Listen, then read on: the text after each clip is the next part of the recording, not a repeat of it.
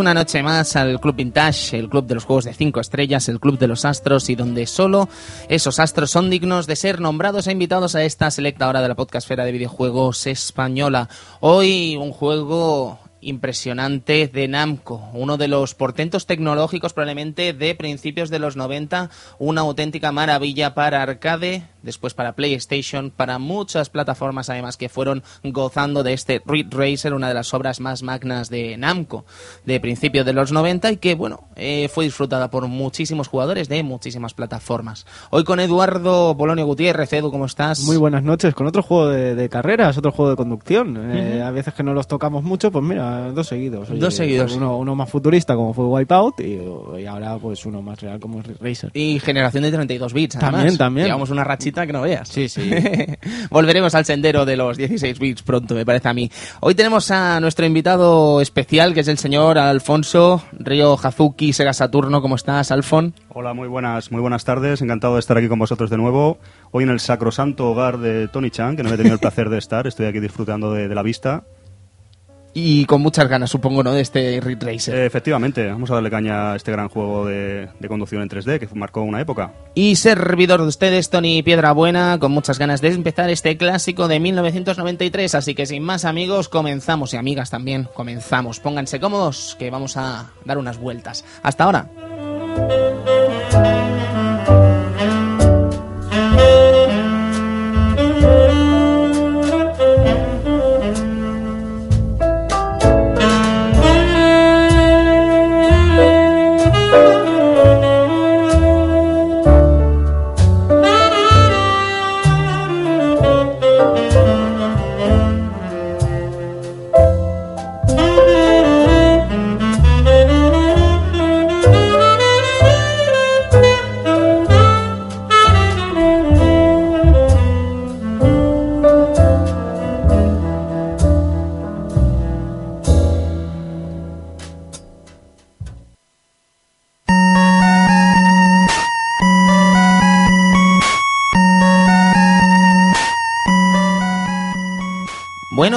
Creo que os debemos una disculpa porque si bien en Arcadia Gamers a lo largo de los primeros programas de la temporada fuimos agradeciendo a todos los amigos que colaboraron con el crowdfunding del Club Vintage y Arcadia Gamers, creo que con el Club Vintage, aparte de hacer los programas que nos pedisteis, eh, que evidentemente algunos de los programas seleccionados de esta temporada han sido por los que pagaron los amigos eh, que pujaron, que pusieron dinero en el crowdfunding del Club Vintage, creo que muchos pagasteis por ese saludo que no os hemos dado todavía y creo que os lo merecéis evidentemente evidentemente iba siendo hora. Evidentemente con nuestra disculpa por delante. No, tendríamos la, Correcto, la mesa todo con que se ha hecho este, esta temporada. Eh, vaya la disculpa por delante y vamos a quitarnos este asunto ya de en medio porque nos sabe súper mal no haberlo hecho antes, pero mira, entre pitos y flautas al final como que los hemos ido retrasando y hasta un punto ya que nos ha llegado hasta mayo.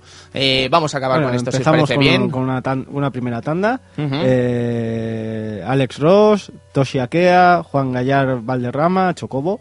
Eh, eh, Javier Frida Blanco, Juan José Soler Mora, José Manuel Cristóbal Cristóbal, Ultra, Ultra Memo Quema Iglesias, Ángel Panac, eh, Francisco, Montero Arias, Daniel Meléndez Meléndez, Luis Adán García, David Carretero Benito, Miguel Ángel Martín Escribano, Iván Navarreño, Alejandro Rivas Bernárdez, Ángel CBO, Earthquake, Sebas García, Emul Riu, Ricard Galvez Casanovas y OCM3. Estupendo. Pues empezamos con esta primera tanda de 20 personas a las que agradecemos su colaboración, agradecemos ese apoyo que nos dieron ya hace casi 8 o 9 meses eh, con el crowdfunding del Club Vintage.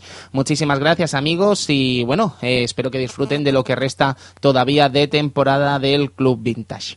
Bien, comenzamos con el año 1993 para hablar de este magnífico Ridge Racer. Empezamos con el acontecimiento de un 6 de junio en el que Felipe González es reelegido presidente del gobierno tras la victoria del PSOE en las elecciones de 1993. En el caso deportivo podemos hablar de la Copa de Europa, de la Champions League, que se la consigue el Olympique de Marsella tras ganar 1-0 al Milán Y según lo que leemos, eh, parece ser que esa victoria no supuso, no rescató al Olympique de Marsella de bajar a segunda división francesa. A, no sé cómo se llamará la segunda división francesa, así que la primera es la Ligue, Ligue 1, pero la segunda no sé cómo se llamará. Supongo que será la Ligue 2, ¿no? Digo yo. Bueno, en fin, da igual. Lo que quiero decir es que bajó a segunda y compitió en la Champions League al año siguiente. Una cosa como muy extraña, ¿no? Muy, muy curiosa. Sí, muy raro. Sí, sí, bueno, de hecho, al equipo del... ¿Cómo se llama este equipo inglés, tío? Le ha pasado ahora mismo a uno, ha ganado la Carling Cup y el año que viene jugará la Europa League, pero ha bajado a segunda el Ah, equipo de Robert vale, Martínez. Vale, vale. sí, ahora no, No me acuerdo del nombre del equipo, me vais a disculpar, ¿eh? voy a quedar aquí como un ignorante futbolístico. Pero bueno, tenemos película, película de ese año, hemos seleccionado Parque Jurásico, Steven Spielberg, un asunto que sigue estando de moda a día de hoy con esa reedición en tres dimensiones que se ha hecho recientemente, no sé si la habréis visto, chicos, yo no iba a ir y al final no fui, pero en todo caso un clásico instantáneo, ¿verdad, Alfon, este Parque Jurásico? Sí, clasicazo, ¿eh? Yo estaba esperándolo con muchas ganas por el tema de haber leído el libro y la película en su día no me gustó tanto como yo esperaba, pero bueno, que el tiempo lo ha puesto en su sitio y técnicamente y aventuras, tiene aventuras del bueno, un auténtico, un auténtico clasicazo. Clasicazo y además eso, que instauró la dinomanía, ¿no? Entre los niños de la época que estábamos locos con los dinosaurios. La, la ¿eh? escena del, del Rex es, un, es mítica. Sí, el sí, sí, sí. Pero no veas, ¿te acuerdas los coleccionables de dinosaurios? Sí, Sí, sí. sí, estos de 100 pesetas que te daban ahí un... Empezaron, empezó la... un- Sí, sí. dino- sí, te daban una pelvis de tiranosaurio rex para Eh, empezar. Era, era locura, era locura, vaya, vaya coleccionismo. Sí, sí, sí. Estas cosas que salen en los kioscos. Bueno, ¿eh? ya sabéis, en la época de agosto-septiembre es cuando empieza todo otra vez. Sí, sí, El- sí, El sí. tema del coleccionismo. Exacto, exacto. Los coleccionistas, los, los coleccionables estos random de cosas que hacen en septiembre, octubre. Para coser. y. Exactamente. Y los juegos de ese año, lo que nos interesa, año 1993, tenemos un todo un Captain Subasa 4 Pro Rival Notachi, que para muchos es el mejor Captain Subasa que salió en Super Nintendo. Yo, bueno, tengo mis reservas en esa opinión, pero creo que hay un consenso que dice que sí, que Captain Subasa 4 es de los mejores. Al menos en cuanto a la animación, al menos en cuanto a la puesta en escena de los personajes y tal, sí que es cierto que es muy meritorio el trabajo que hizo Tecmo en este título, pero no sé, eh, a mí me gusta más el 5, por ejemplo, y hay muchísima gente que también le gusta más el 5, pero el 4, por norma general, es el favorito.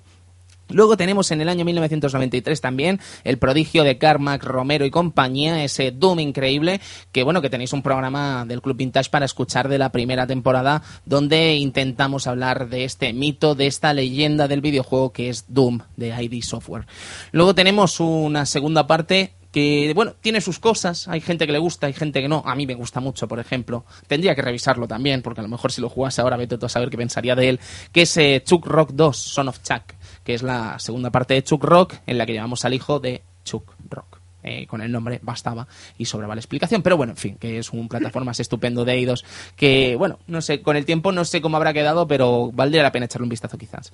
Luego tenemos Edu eh, Rondo Blood, que los amigos de Pulpo Frito han Sí, hecho un especial, de hecho. Un especial de, de ese, de ese Rondo Blood, de gran juego de, de PC Engine, la verdad, que después podemos disfrutar en, en PSP, en esa reedición que salió de Castlevania X Chronicles, Ujú. que venía tanto esa especie de remake con cosas cambiadas del original, te venía el original y te venía el Symphony of the Night, que yo Sí. creo que es una, una gran compilación. Es una gran compilación, pero mucha gente le criticó la tontería, y es cierta, de tener que mm, recuperar los juegos dentro del propio título. Eso de tenías es- desbloquearlos. Sí, que los tenías que desbloquear mediante el secreto, pero... Pero qué tontería, pero ¿por qué no te los dan directos y ya está? Bueno, Yo pero- quiero jugar al Symphony. Pero que tampoco, tampoco era muy difícil de pero era, como del rollo, sí, mira lo que hemos hecho, juega, juega al remake, sí o sí. Ah, bueno, evidentemente no, pero estaba bien, estaba bien. Después, eh, por ejemplo, el, Rondo- el Symphony tenía partes nuevas, eh, como la lucha contra María para recuperar las gafas. Eso no estaba en la versión de PSX. Y el doblaje que era nuevo también. Y la traducción también era nueva. Correcto. ¿Había truco para desbloquearlo? Pregunto. en Eh, teoría no, tenías que ir que a una parte ¿verdad? en concreta Bueno, de... te ibas, ibas rompiendo lo que serían candelabros y tal, y hay un candelabro pues que te da el Symphony pero- y otro que te da el rondo. Pero bastante inaccesible, ¿eh? que tenías que saber que estaba ahí. Tampoco era tan inaccesible. Tenías que saber que estaba ahí, Edu, ¿sabes? Eh, que si tú La no- cuestión es, ¿por qué no te lo dan y ya está? ¿Sabes? Es que... Porque mm, el Symphony... un extra que te es dan un extra. El Symf- no, tú- tú no estás pagando por el Symphony. Oh, pues yo sí. A lo mejor sí. Bueno, Es en fin, da mucha igual. gente se lo compró por eso. ¿no? Mucha gente se lo compró ¿no? por eso, ¿no? Que luego la- la- el remake estaba muy bien, pero bueno, en fin, vamos a pasar del tema, que eso no nos toca a nosotros. Ya lo discutimos en Arcadia Gamers en su momento, además, y es repetirse. Luego tenemos NBA Jam, un juego que vamos a hacer una confesión, Edu, si te parece así un poco de meta radio. Es probablemente el programa menos escuchado de la temporada pasada según Evox, ¿vale? El NBA Jam. Y fue una pena porque mira que Vaya dato, tuvimos ¿eh? un súper invitado y tal de la NBA, nuestro amigo Fran Rodríguez de aquí de Sardañola, que nos nos dio una buena charla de lo que era el básquet de principios de los 90 y tal, y que creo que quedó muy interesante. Y yo os quería animar a que le echaseis un vistazo a ese programa. Que bueno, que si no le echáis, pues bueno, quedaos, eh, escuchad lo que queráis, evidentemente, pero No, es muy mí- peculiar. Nunca, mira que hay juegos que puedes decir, este juego no se va a escuchar, eh, este programa no se va a escuchar, el Super Robot Tyson, por ejemplo, ¿no? Yo pensé, este sí. Nos hemos pegado el gustazo Sí, y no que- lo escuchar que ni ese- el tato. Que ese que lo escuchara más gente que el NBA Jam, pues me sorprendía. Porque yo mí- pensaba que el NBA Jam, pues, era un juego de estos típicos que a la gente que no le gusta el básquet dices, coño, pues mira, el NBA Sí, sí. Jam es divertido, Sí, ¿sabes? fue Aunque- comercial, ¿no? Edu Sí, salió fue muy en comercial. plataformas, se vendió bien. Yo, de hecho, a mí me gusta mucho. En su día jugué mucho de... Mira, pues un- no me había dado cuenta de esto, no lo sabía. Pues sorprendentemente, detalle. un programa que no se escuchó prácticamente, ¿sabes? Muy, muy curioso. Pero bueno, NBA Jam, un grandísimo arcade, que mira que le hemos dado vueltas y que nos ha encantado. Y que, en fin, que incluso hasta hace poco tuvo una reedición. Vamos, amigos, con 1993. Vamos con este Ridge Racer. Quiero saber cómo suena, amigo Edu, y música maestro para empezar con esta conducción temeraria en arcade de muchas formas. Pero qué maravilla. Ridge Racer.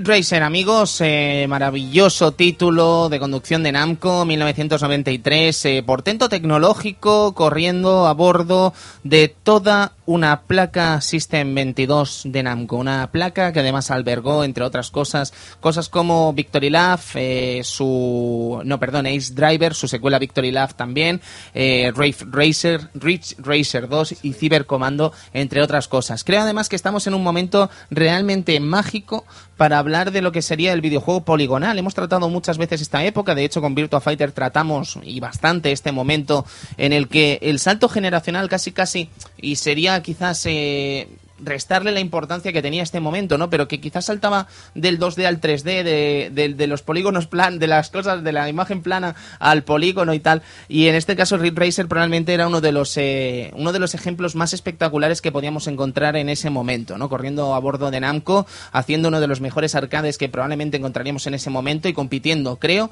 mano a mano con Sega por ser los reyes del arcade. Difícilmente eh, encontraríamos una empresa que pudiese competir con Sega en ese momento o una empresa como Sega que pudiese competir con Namco, ¿no? Pero yo creo que en este momento estamos hablando probablemente de las dos firmas más eh, espectaculares a la hora de desarrollar los arcades en su momento. ¿Qué pensáis, Edu? Hombre, yo por ejemplo siempre recordaré esos cabinets gr- grandiosos de, de, de, Racer, ¿no? Que no te gustaban los juegos de coches y que te quedabas mirando a- embobado y, y flipando con, con las cabinets, ¿no? En este caso ya, ya fuera de Sega o de Namco, pero es que la de Racer era, era enorme. Recordemos que en 1993, Alfon, tenemos todo un Daytona USA también, de Sega. Efectivamente, es un tema recurrente lo que comentabas del el inicio de las 3D, los arcades, y aquí estaban codo con codo, como comentas, en, los, en los salones recreativos, Sega y Namco ahí, pues una competencia que nos iba muy bien, porque Hombre, claro. ahí, eh, a dar caña a las dos, a ver técnicamente cómo daban ese salto, cómo nos presentaban nuevos productos jugables, en este caso juegos de coches, que bueno, a ver quién daba quién se llevaba la palma. Y lo que tú dices, el, el Daytona, esto lo desconocíamos, lo estábamos comentando antes, que el presente Ridge Racer eh, competía a la hora de ser desarrollado con el primer Daytona, ¿no? Este es del año 93, el Race Racer que estamos tratando, y el Daytona creo que es del 94, ¿no? Eh, Podemos mirarlo, pero yo juraría que era el Sí. 93 sin mirar el dato, ¿eh? pero ahora lo miramos. Yo ¿te creo, creo que estoy casi seguro que es 94. ¿eh? Podemos Igual buscarlo. salieron, porque se ve que estaban compitiendo a ver quién lo sacaba primero, y sali- creo que salió un pelín más tarde. Podemos mirarlo. Pero bueno, Race Racer en arcade, como dice Edu, una auténtica pasada en su día. Año 93. eh, re- recuerdo ahora cuando tratamos eh, Virtua Fighter, que tocamos por encima lo que viene siendo Virtua Racing, ¿os acordáis? Año Ujú. 92. Y si lo pensamos bien, es un año después solo, 1993. Y respecto a Virtua Racing, claro, Race Racer ya técnicamente eh, es... eh, es 93, ¿verdad? Ujú. Toma ya, pues lo, lo has clavado. Es- eh, la competición estaba allí. Sí, sí. Pues habrá que No, mirar meses ahora, a ver me- quién salió antes. Yo he intentado, Alfon, mirar Sí. eh, quién salió antes y no he encontrado un dato concreto De meses, que ¿no? me confirme. O sea, quiero decir, eh, hay distintos datos que hablan que uno salió antes que el otro, el otro después del otro, pero a la hora de la verdad no hay ninguno que me confirme exactamente quién salió primero en el salón recreativo. Yo, si queréis mi opinión, me da a mí que salió primero Daytona USA y Buah. después Ridge Racer. Recordemos además que Ridge Racer, a pesar de que es un grandísimo éxito en toda la historia de, de lo que vendría a ser el arcade eh, en todo el mundo, también es verdad que Daytona USA es un éxito casi mm, inimitable en la época en la que estamos hablando, en 1993, y era extraño además ver un salón recreativo que no tuviese Daytona USA. En cambio, si nos paramos a pensar, Ridge Racer tampoco era tan, tan, tan eh, visto en su momento como Daytona USA podía serlo, ¿no? Creo que salió un pelín antes el Race Racer, ¿eh? La entrevista... Es que por eso te digo que las... Exacto. una- Por lo menos el, el- el hombre este del productor de Namco dice eso, que estaban ahí en la batalla y que por un poquito llegaron a la meta, por así decirlo, si me vale la comparación, y consiguió salir un pelín antes. De todas Ujú. maneras, Pues es lo esa que tú declaración dices. me parece muy interesante. Sí, entonces, ahora, ahora ¿eh? te la busco exactamente. Eh, técnicamente, mm, yo qué sé, Daytona USA mete mucha tralla. Es que, bueno, es Model 2, todo esto. Eh, si salieron, yo pensaba que era una- unos meses, un año más tarde. Voy a- voy a Ujú. buscártelo esto. Estupendo. Pues estábamos comentando precisamente eso, ¿no? Además, eh, si os fijáis, hemos estado navegando por System 16 y nos ha venido estupendo para encontrar lo que vendría a ser la primera pista de Ridge Racer.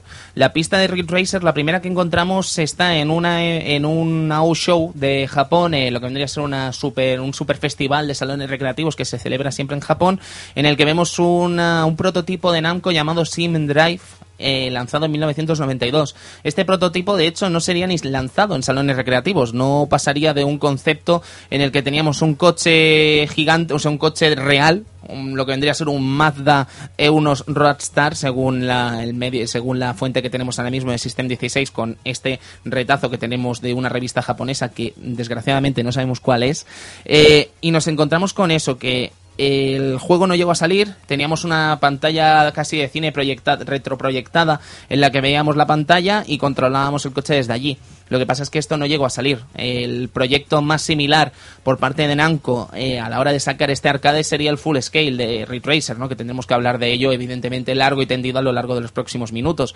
Pero no es extraño, de hecho, que la propia Namco sacara eh, eh, recreativos mastodónticos ¿no? en esta época. Porque estamos hablando, por ejemplo, de que, dejando de lado el, el Full Scale, teníamos una cosa llamada Galaxian 3 en 1990 y que siguieron saliendo títulos, creo que son tres o cuatro, hasta 1994, en los que, no sé si lo recordaréis, era una especie de habitación, que era una sala, o sea, era un, un videojuego que era una habitación entera con eh, asientos y con distintas torretas que teníamos que tomar control para disparar a lo que aparecía en pantalla, ¿no? De hecho, es hasta, a mí me parece hasta cierto punto poético, ya sabéis que soy muy romántico para estas cosas, me parece hasta cierto punto poético el hecho de que uno de los reyes del arcade, o de la historia del arcade, como podía ser este Galaxian, eh, tuviera una tercera parte tan faraónica, en el sentido de encontrarnos algo tan sumamente loco, un concepto tan sumamente surrealista, para la época en la que casi casi deja de ser, ¿cómo decirlo esto? Deja de ser un juego de arcade para ser un juego casi de, de parque de atracciones. No sé si me explico lo que quiero decir, ¿no? Es como una experiencia más eh, cercana a lo que sería un parque de atracciones a, a- a la de un arcade, ¿no? De hecho, este juego, estos Galaxian 3, no sabría decir qué versión concreta fue la que tuvimos aquí en, Barcelona, porque en el salón, en el New Park de las Ramblas estuvo este Galaxian 3, a la vez que también estuvo ese eh, magnífico Full Scale. Entonces, no sé exactamente cuál sería, pero evidentemente uno de ellos eh, estuvo aquí y ya os digo que era espectacular meterse dentro y ver lo que vendría a ser la evolución de esta maravilla de arcade que es la Galaxian 3, ¿no?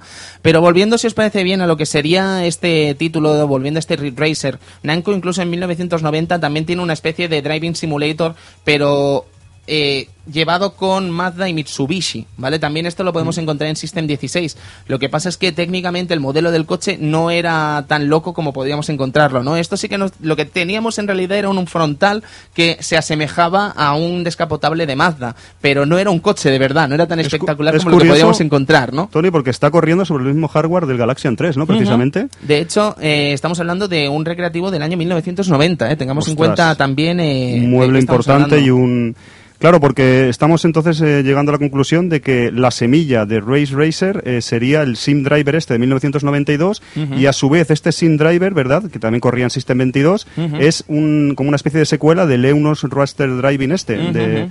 es curioso, es curioso. Estaría bien que esto alguna vez se liberase. La verdad que yo, sabéis que soy, estoy siempre con el tema prototipos, pero si este Sim Driver del 92 que fue mostrado en el evento este que nos comentabas, en el ¿no? En el Show. Eh, además son dos cosas a la vez, porque es la semilla y es a la vez también la idea como decías, del full scale, que luego hablaremos en, de él en más profundidad. Por supuesto. Muy interesante. Y además, no hay casi nada, Tony, Edu, de, de footage, vídeos o lo que sea de este Sim Driver, ¿no? No hay casi nada de vídeos, de fotos, no hay apenas casi nada de material, ¿no? Para poder compararlo con el Race Racer final, por así decirlo. No, no, no, no, no. Yo he estado, buscando, he estado buscando, he estado mirando en los archivos que tengo de revistas y tal, y francamente no me ha parecido nada. De hecho, me lo he encontrado en System 16 con un recorte de lo que es una revista japonesa que no sabemos ni siquiera su procedencia, pero podemos ver a eso, a un, a un japonés subido en el coche jugando, ¿sabes? Pero técnicamente no podemos aportar qué fuente es exactamente ni podemos investigar de dónde viene, ¿no? Y, por lo que se ve en la pantalla tampoco podemos dilucidar de qué parecido tiene al primer Race Racer. En absoluto, ¿sabes? la pantalla es lamentable, ¿sabes? es una foto lamentable. Supongo mm. que tampoco se le da la importancia en su momento de lo que vendría a ser la historia, ¿no? De este Race Racer. Que es un, el coche es un coche, un Mazda, es, unos Roadster, ¿no? exacto, no es un M5 como sería en el Full Scale. Eh, probablemente eh, creo que ya deberíamos dejar de hablar de full scale para entrar en full scale de verdad, ¿no? Porque la gente probablemente se esté preguntando de qué cojones estamos hablando cuando hablamos de full scale, ¿no? Decir que en el lanzamiento de Ridge Racer en 1993 sale con dos versiones, dos recreativas que, mm, bueno, podríamos decir que se asemejan a lo que estábamos acostumbrados a una recreativa de coches normal, ¿no? Quiere decir eh, su volante, su asiento, etcétera, ¿no? Eh, una versión casi casi que podríamos considerar en algunos casos de lujo para algunos tipos de máquina. En el caso de Sega, muchas máquinas que sacaba así ya las consideraba de lujo, porque recordemos que incluso había versiones de, de Outrun, por ejemplo, en las que podíamos jugar de pie, ¿no? El hecho de que tú te sentases era de lujo. Pues bueno, Ridge Racer ya no era la versión de lujo la normal. Estamos hablando de que la versión normal del juego ya iba sentado, ¿vale? Luego teníamos una segunda versión que era la Three Monitor Version, que también saldría en el año 1993, que lo que nos permitía, nos permitía era ver eh, la versión, o sea, la, pantalla del juego en tres pantallas en panorámico y nos dejaba realmente loco. Para funcionar esta además necesitaba tres placas, con lo cual la máquina valía un dineral. Evidentemente interconectadas para, para que se vieran las tres pantallas. O sea, Ferrari 355 del señor Suzuki no... Desgraciadamente me parece que no inventó nada. ¡Qué decepción! Y a lo mejor tendríamos que buscar, porque no sería extraño que hubiese antes alguien, eh, aparte de Ridge Racer, que se lanzase a hacer algo así, ¿no? Pero la verdad es que el concepto en 1993, pues imaginaos, ¿no? Estamos viendo imágenes de System 16 y son una auténtica locura, ¿no? Además, es curioso porque, bueno, no deja de ser una innovación increíble en su día, pero que, si te fijas, las teles tienen un marco considerable que no, no integra muy bien entre ah, tele y tele. Es como un coche de verdad Alfon, ah, ¿sabes? Verdad, que si miras por la ventana hay un bloque exacto. ahí de... En, 1993 los coches eran tipo 127, ¿no? Que tenían ahí sí, los... Sí, sí, sí, sí, exactamente, exactamente. Aquí defendiendo... No, pero muy curioso lo que dices que normalmente a lo mejor en esa época si salían los arcades de... los juegos de coches de arcade pues eran lo que decía Tony, normalmente había dos versiones, una versión más económica de ir de pie y otra que podías ir sentado y en este caso, pues nada, nada, aquí a lo grande. ¿eh? Aquí la primera es sentado y muy más que potente, la segunda podríamos decir el full scale y la tercera esta de tres, tres monitor, muy, muy interesante. Lo que nos tenía preparado Nanco para el año 1994 era realmente ya una locura una auténtica locura, porque estamos hablando de un sistema llamado Full Scale eh, para Ridge Racer, en el que, bueno, eh, quizás recordando un poco a los homenajes faraónicos que eran estos Galaxian 3 que nos dejaban realmente locos, ¿no? Este rey de la historia del ocio recreativo hecho habitación para ser jugado, ¿no? Una habitación eh, plenamente para un concepto lúdico como es el de Galaxian 3, ¿no? Pues imagínate el hecho de tener este full scale que vendría a ser una especie de habitación también en la que dentro hay un Mazda M5 aparcado y nos sirve para jugar. Es decir, tú abres la puerta, te sientas, coges el volante, echas tus tres libras, casi 500, bueno, más de 500 pesetas en su momento, y comienzas a jugar a lo que vendría a ser este Rich Racer desde una vista realmente de locos, Alfon. Qué mejor periférico, Tony, que el propio coche, ¿no? No, Aquí claro, un claro. volante, déjame un mando analógico. No, no, toma un coche. Toma un ¿Quieres coche, llevar un amigo. coche? Toma un coche, Toma ya un está. maldito coche. ¿sabes? No, y lo que tú decías, que esto más eh, bien encarado, supongo, claro, también viniendo de Japón, a lo mejor allí sí que hay más parques tipo Joypolis, parques grandes de salones recreativos en plan casi parque multitudinario, que aquí a lo mejor, pues sí, también tuvo, pero a lo mejor allí tenía más cabida dentro de que no deja de ser una cosa totalmente... Es un monstruo. Un monstruo carísimo, una cosa totalmente Un- desproporcionada. Un monstruo carísimo. Y mira, tenemos una reseña que hizo la revista británica Computer and Video Games a mediados de 1994, Ujú. en la que se habla de que el precio de Full Scale es de 150.000 libras de la época, es decir, 30 millones de pesetas, es decir, 180.000 euros. De 1994, además. Estamos hablando de una cifra totalmente una surrealista y loca. Yo hasta el punto de que me he visto obligado a preguntar en Twitter si alguien tenía ese dato, porque es que me parece totalmente fuera de lugar Es que, una máquina valga 30, casi 30 millones de Tú, pesetas. tú imagínate, o sea, nos ponemos en esa época eh, con el precio de la consola, del, del arcade, El del hardware en sí, efectivamente. Con, con el coche y todo el rollo. ¿Cuándo le van a sacar beneficio? Mira, Es que, es que a- hablando- aunque le pongan un precio desorbitado a la partida. Que ya lo tenía. Que ya lo tenía, evidentemente. eh, ¿Cuántos años vas, vas a tardar en sacarle eh, esos 30, esto- esos 30 millones que te has gastado? Mira, esta máquina, eh, la reseña que hace Computer and Video Games la hace en el Salón Recreativo en el Trocadero, que es como uno de los más míticos de Londres, y comenta pues eso, que cada partida son 3 libras, ¿vale? Eh, según la fuente, ¿vale? Porque esto me he intentado, he intentado investigar, he intentado buscar a alguien que analice el mueble en alguna página, que haga algún vídeo en YouTube analizando el mueble o lo que sea. Bueno, el mueble, el coche. El coche, lo que vendría a ser todo el, la pantalla, el- el vamos sí. a llamarlo, ¿vale? Eh, que me confirmase que el Mazda MX5 que estaba allí no era un Mazda MX5 de verdad, pero es que según la fuente eh, de Computer and Video Games es un Mazda M5 de verdad Sí. lo que estaba ahí, O sea, ¿vale? tiene el motor, tiene, tiene todo. O sea, O sea- preparado para jugar a Ridge Racer. La pregunta es, ¿30 millones de pesetas con un coche de verdad y dentro para qué?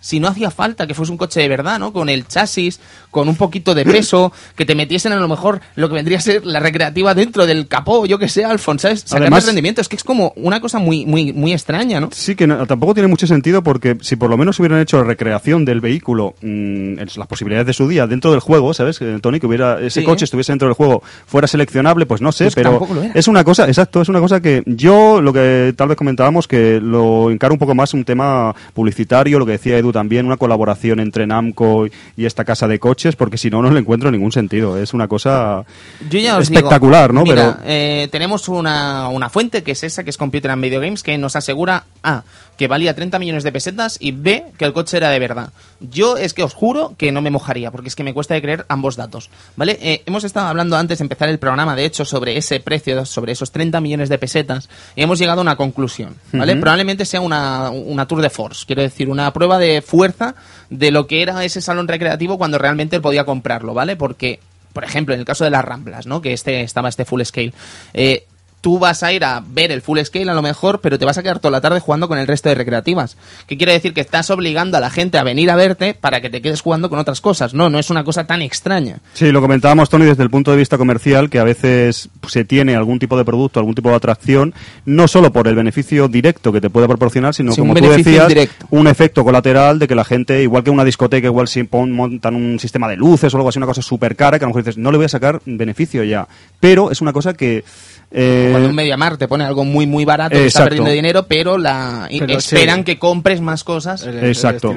Yo me pregunto... Digo yo, eh, digo yo, es que ya es por buscarlo en sentido, es que el coche, 30 millones el de coche pesetas. ¿cuánto valdría? Porque yo de coche sabéis que soy Buah, bastante... yo, mira, he estado mirando Mazda, Mazda M5, MX5, perdón, eh, Scotland, ¿vale? Que es una página que solo se dedica a hablar de ese modelo de coche que, de hecho, se ve que... Habrá eh, fans o, Es claro... un modelo de coche que a lo largo de los años se ha ido regenerando, vamos a decir, ¿vale? No somos expertos en coches, lo sentimos muchísimos amigos, pero hemos estado intentando mirar allí y parece ser que el coche realmente es de verdad, ¿vale? Entonces tendrías que trucarlo para que funcionase de verdad. Est- Está bloqueado algunas funciones. Está bloqueado para que motor- funcione como un videojuego, ¿me explico? Claro, es que míralo desde el punto de vista de Mazda, que a lo mejor si quiere que Pero hacer publicidad Mazda, de su... Alfon, yo no sé mucho de coches, pero un Mazda no es barato, ¿eh? Es que, a, no, podían, haber hecho lo mismo sin el motor y Claro. cuatro No, cosillas. pero a lo mejor desde el punto de vista de Mazda dice, yo hago un acuerdo con Namco, no sé, estoy improvisando, Edu, pero a lo mejor hago un acuerdo con Namco y digo, quiero que sea el coche de verdad, que se vea el coche en todo su detalle, que no se vea una cosa, por así decirlo, un coche de pega, un, falso. claro, un chasis, hostia, esto no,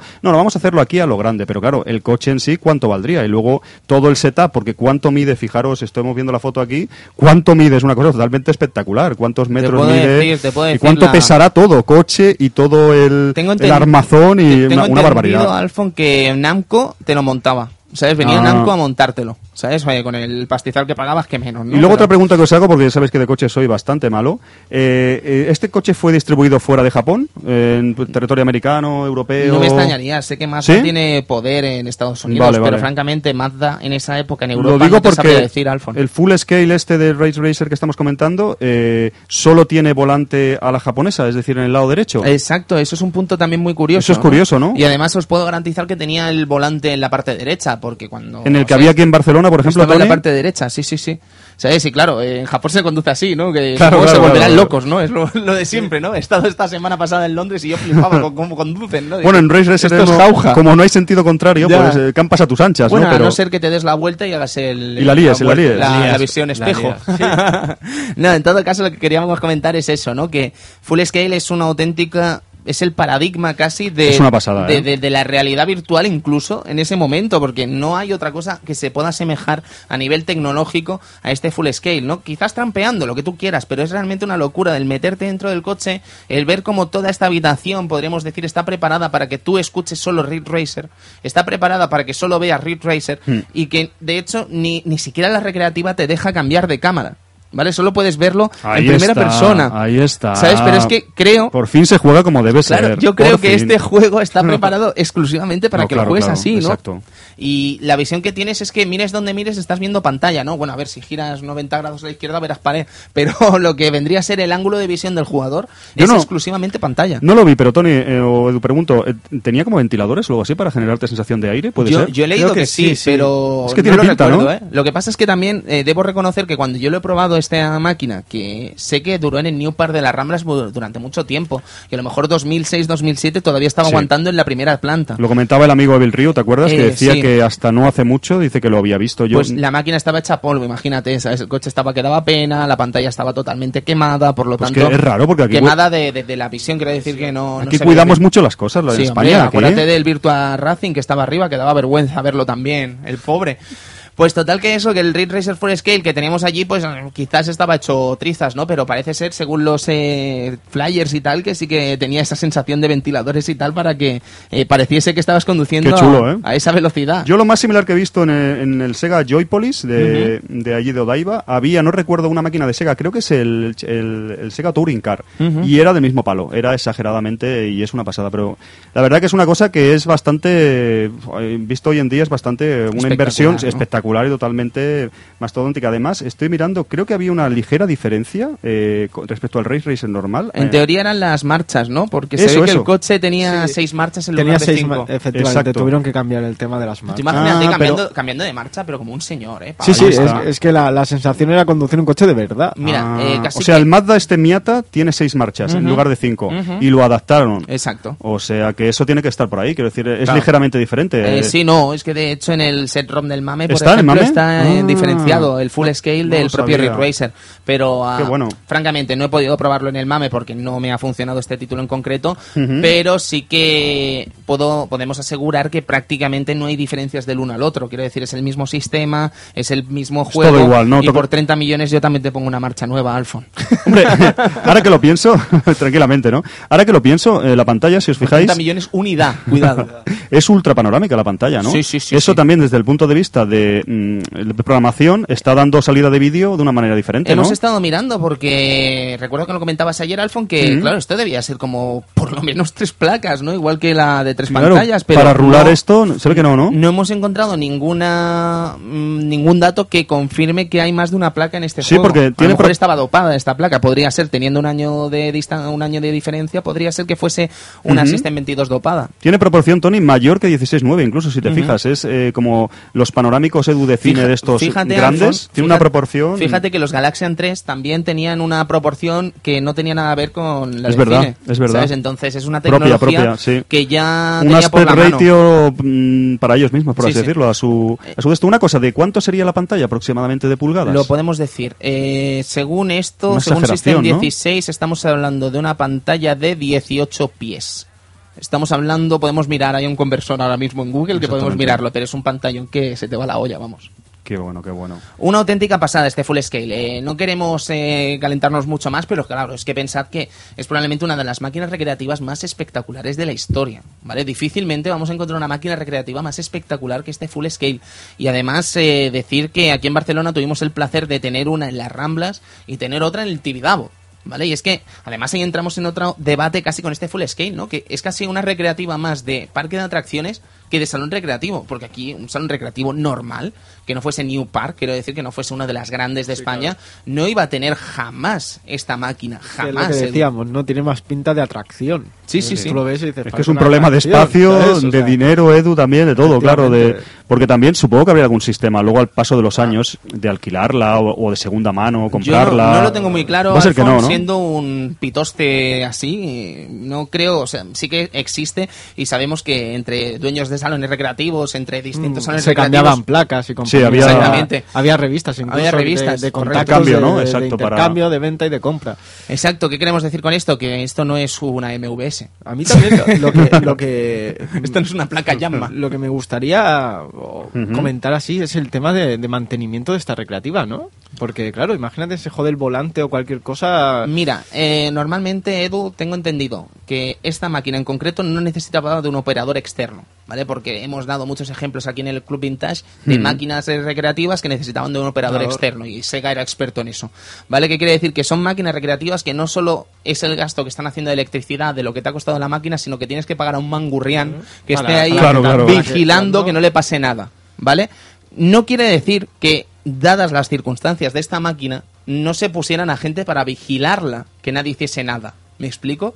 Yo qué sé, imagínate el típico gracioso español que viene y te pega un chicle detrás. O Sí, pero no o necesitaba un- vasco, un operario, o- te refieres, Sí, exacto. sí, que está la gente muy susceptible con este No tema. necesitaba un operario, te refieres, Tony, mm, por seguridad, como pasa en otros arcades que hemos comentado, ¿no? Era- Exacto. Era, libre en Por seguridad sentido. no tenía necesidad de tener un operario, pero sí que es probable que lo tuviese igualmente para vigilar la Sí, propia porque es que máquina. imagino que algún momento Por el falle- gamberrismo español. o, Sí, que, sí. o que falle cualquier tontería. A ver, que Ujú. no tiene por qué, ¿no? Pero ya se sabe que a veces por el desgaste o Si cualquier vale 30 tontería... millones de pesetas, Edu, te aseguro que Nanco está al día siguiente te- pagándose el viaje Es que- en privado.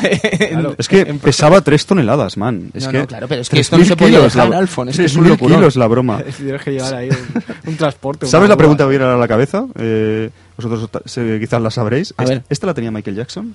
Ah, no. No. No, la tiene Mm, Michael. No, Michael no. le faltaba, porque no era eh, de Sega, normal. ah, claro, por era. supuesto. En el salón recreativo de Michael al menos no hemos visto no estaba, es que... el digo, full scale, ¿no? Estaba pensando en eso, Neverland, y esto aquí... Sí, sí, sí, sí. Qué pues bueno, estaba bueno. pensando ahora en... eh, el otro día descubrimos un dato nuevo de Michael Jackson, eh, muy interesante, haciendo un pequeño paréntesis, si os parece bien, y casi ampliando la información que dimos en su momento de Moonwalker, en el programa de Moonwalker sobre Jackson y su afición a los videojuegos lógica y y aplastante, en la que en el E3 95 parece ser que se dio cita en el stand de Sony, bueno, en la fiesta privada de Sony cuando presentaron PlayStation 1 para estar jugando allí con la máquina sin más.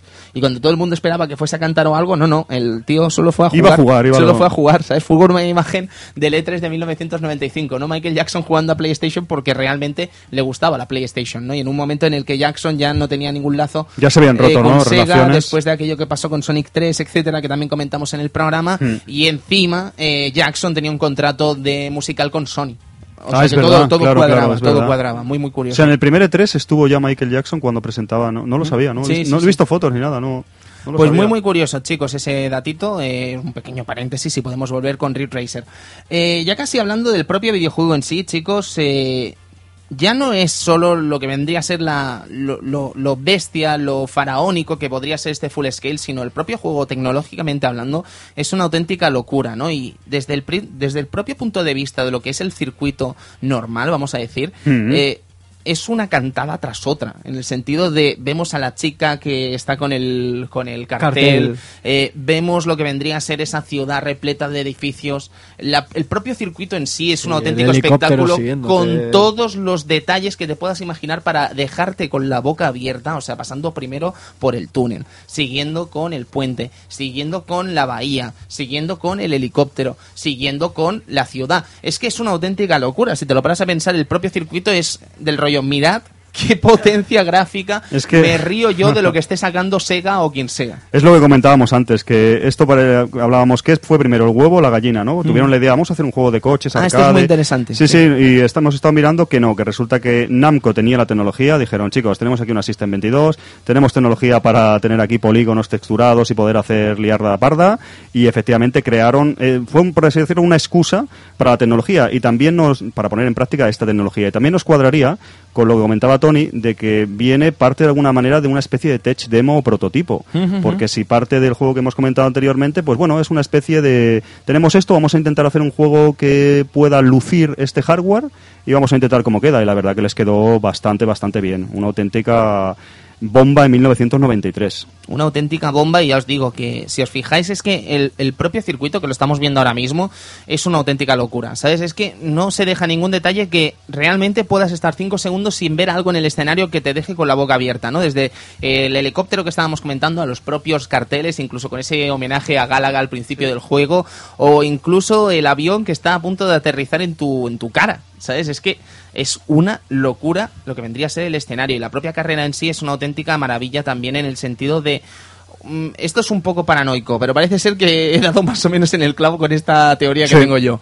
Eh, hay videojuegos, ¿vale? Que suponen más un reto que una experiencia, ¿vale? Y ahora lo de la experiencia puede sonar un poco gafapaster, pero Ridge Racer pretende ser más una experiencia que una, una partida en la que realmente eh, tengas que hacer algo, un reto, que vamos a llamarle, ¿vale? Porque técnicamente los checkpoints son tan amistosos para el jugador que sí o sí, con tus 100 pesetas del momento, vas a acabar sí o sí la carrera.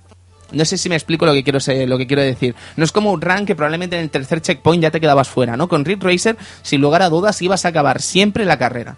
Pero eh, no ibas a continuar de ninguna de las maneras, sino en una partida pues que a lo mejor te duraba tres minutos como mucho. Sí, no exige una, una competición, aquello exhaustiva, sino te dejaba disfrutar de, de la carrera y, de, Exactamente. y La- de todo lo que te ofrecía técnicamente, que era espectacular. Lo único que podíamos encontrar en Ridge Racer a la hora de competición era la propia marca que marcabas, evidentemente. O Sí, sea, el tema del de New tiempo, Record. Exactamente, el tema del tiempo que era el, la- la- la- la- el reto que había, ¿no? Entre colegas, entre Sí. la propia máquina, entre el propio récord que se quedaba guardado, etcétera. Pero lo que vendría a ser el videojuego en sí, este Ridge Racer, más que ser un reto, pretende ser una experiencia de 2-3 minutos, sin más, en la que entras y sales, entras y sales. Porque no olvidemos que estos recreativos, además, y bueno, este en concreto y todos los recreativos, están hechos para sacar dinero. ¿Vale? De una forma más amistosa o menos, pero para sacar dinero. Y si tú tienes al tipo eh, que te va a jugar una partida de tres minutos y se va a gastar una libra, por decir algo, o un dólar, o 100 pesetas en su momento, eh, el negocio es redondo. ¿Sabes? Y además estamos hablando de máquinas que la gente no para de jugarlas, como pudo ser, por ejemplo, Daytona USA. Entonces, es lógico que la gente sacase dinero de ahí con este título. Sí, totalmente. Eh, es lo que dicen, ¿no? Los checkpoints muy amigables. Es una cosa que, mucha gente... eh, le- a mí, por, por- por poner un ejemplo, a mí me encantaba el tema de los checkpoints. Eh, un juego a mí que personalmente no estoy acostumbrado a los juegos de, de coches o no me gustan mucho el tema de los juegos de conducción. Con este me sentía que, que podía jugar bien. Que Exacto. no, que, no, que no me iban a eliminar rápidamente de la pantalla ni que iba a malgastar ese, ese euro echado ¿no? en la recreativa, sino simplemente voy a poder acabar mi partida.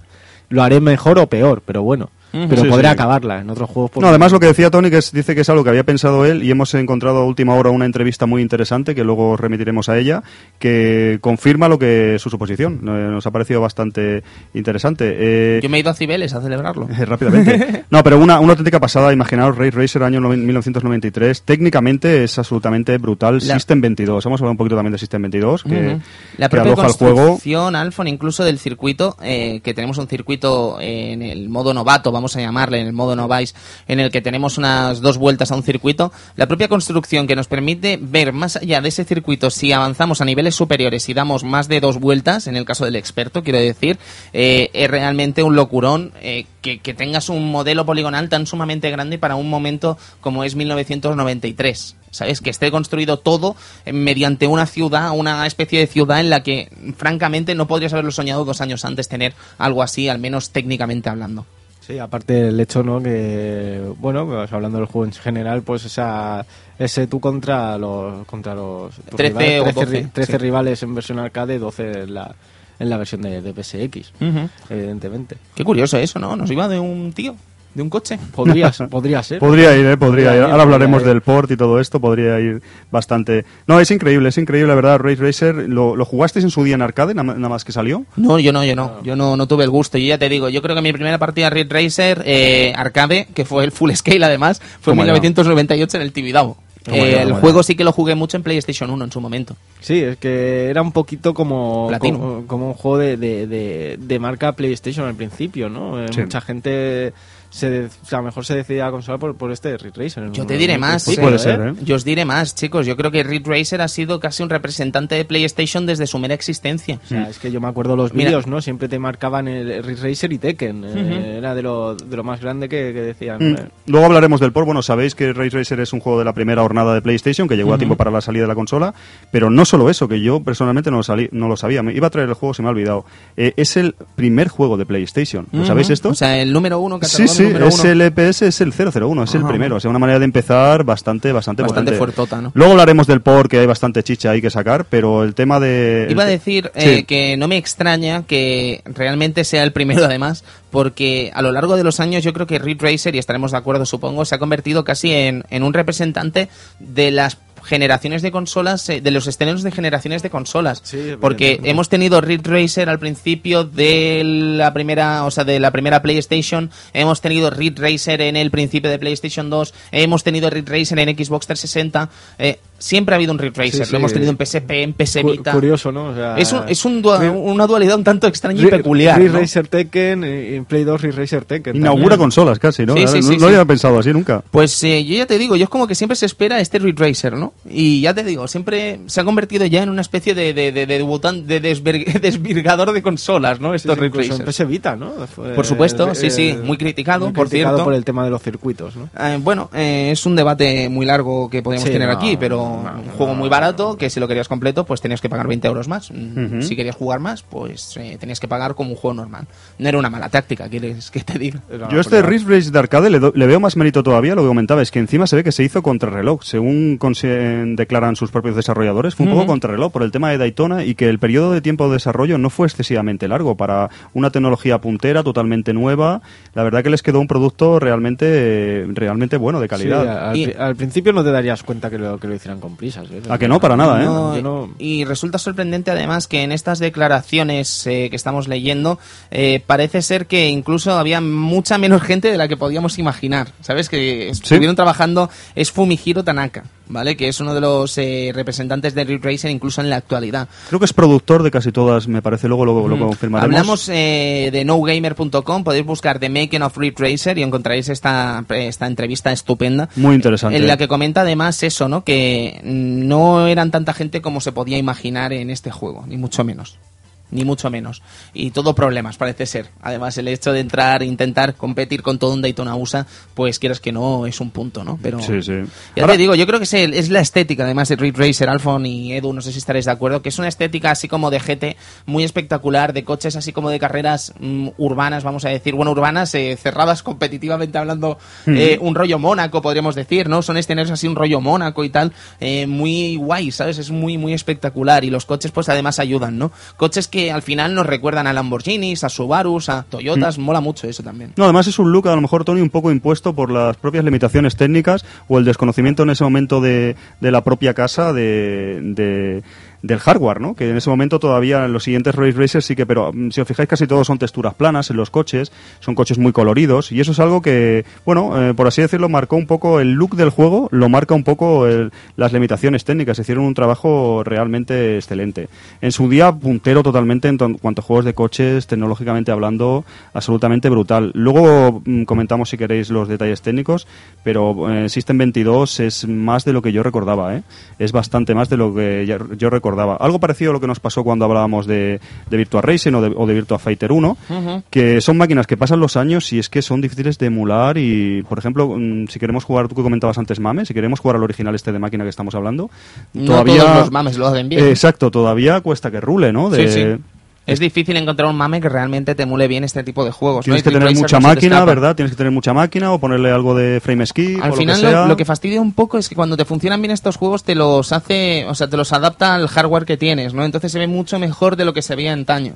Y eso tampoco está bien. se pierde un poco... Tendrías que quitar filtros, cosas. Sí, no, que porque te encuentras con una imagen distorsionada de lo que era este título, ¿no? Y casi casi que es difícil tener, tienes que, tienes que acudir a imágenes de la época, tienes que acudir a contextos eh, de ports, incluso como es el caso de PlayStation, para tener una imagen más o menos fidedigna de, lo, que, era, este título, ¿sabes? Es un tema escabroso a la hora de estudiar estos juegos para traerlos, por ejemplo, aquí al Club Vintage. Luego está el Viva Nono este, que yo no lo conocía, el emulador exclusivo de System 22, que Ah. también lo emula, los emula bastante Ah, bien. ¿sí? lo que Pues pasa no- es que se no ve, conocía, Alfred. se ve que quedó abandonado hace muchos años, Tony, pero que era ex- exclusivo Pues hizo para el esta... trabajo, ¿no?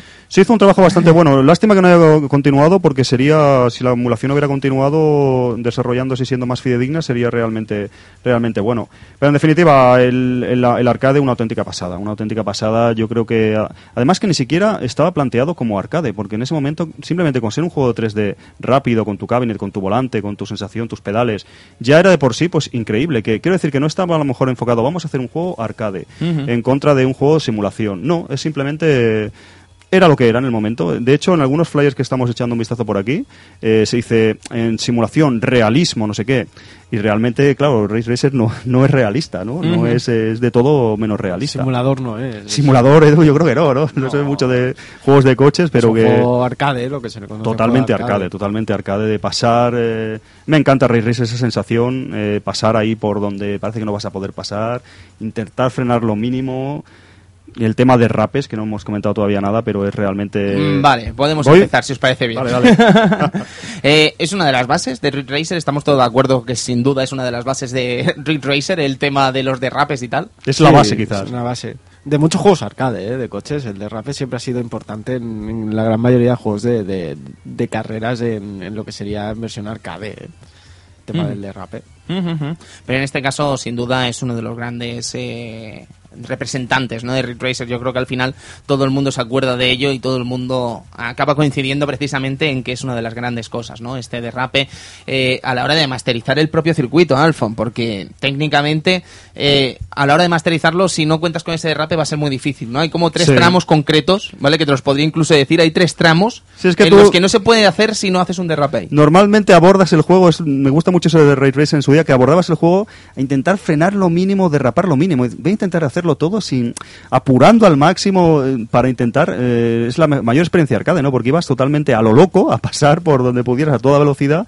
para hacer los mejores tiempos. Y sí, había sitios que te tenías que, que derrapar sí o sí. Y en un buen derrape a tiempo entrabas de una manera totalmente encarado y muy bien. Yo en algunos sitios, sobre todo en el, luego hablaremos más del de PlayStation 1, que ahora estamos todavía en el de arcade, el tema de frenar y acelerar a la vez para alguna cosita iba bien también. Pero está claro que, como decís, la base del título de la jugabilidad es el, el derrape. Es el, siempre marca de, de casa de Race Racer, de la, de la franquicia. El momento del salto, yo creo que eso nos impacta a todos, ¿no?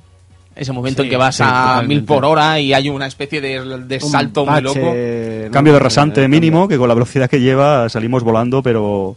No, es una pasada lo que tú decías, Tony, también, del diseño de los circuitos, cómo están pensados para que te lleve la inercia. También estamos hablando que también, claro, toca nuevas cosas, como por ejemplo la simulación física. En ese momento, podemos llamar, entre comillas, esa simulación que crearon, es bastante espectacular también para, para el año que es. Eh, te dan un... Yo hay una cosa que... ¿De no qué hablamos, Alfon? ¿De los choques y tal? Sí, o- las- el- o sea, el motor del juego tiene que crear una especie de simulación realista, pues de choques, de físicas, de frenadas, de y es real para los derrapes, como decías, para todo. Sí. Y una cosa que no, no sabía, que he estado estudiando, que os voy a preguntar ahora, os hago un pequeño examen aquí, si, Venga, me, va. si me permitís, es Patatas, eh, ya que no, no está Cristian hoy con nosotros, lástima, que no ha falta, podido venir. nos falta el amigo Cristian ahí, que además creo que es un buen viciado, ¿eh? de Sí, Racer, sí, sí, da- a mí da me- caña. sí que le gusta, sí. Eh, ¿Sabéis que, que en Race Racer no podéis darle a un coche de lado? ¿No Ah. podéis impactar de lado con el coche? Nunca me había fijado, Alfon. Eh, lo, lo intentas, tanto en arcade como en PlayStation. ¿Qué, qué intentas, efecto provoca?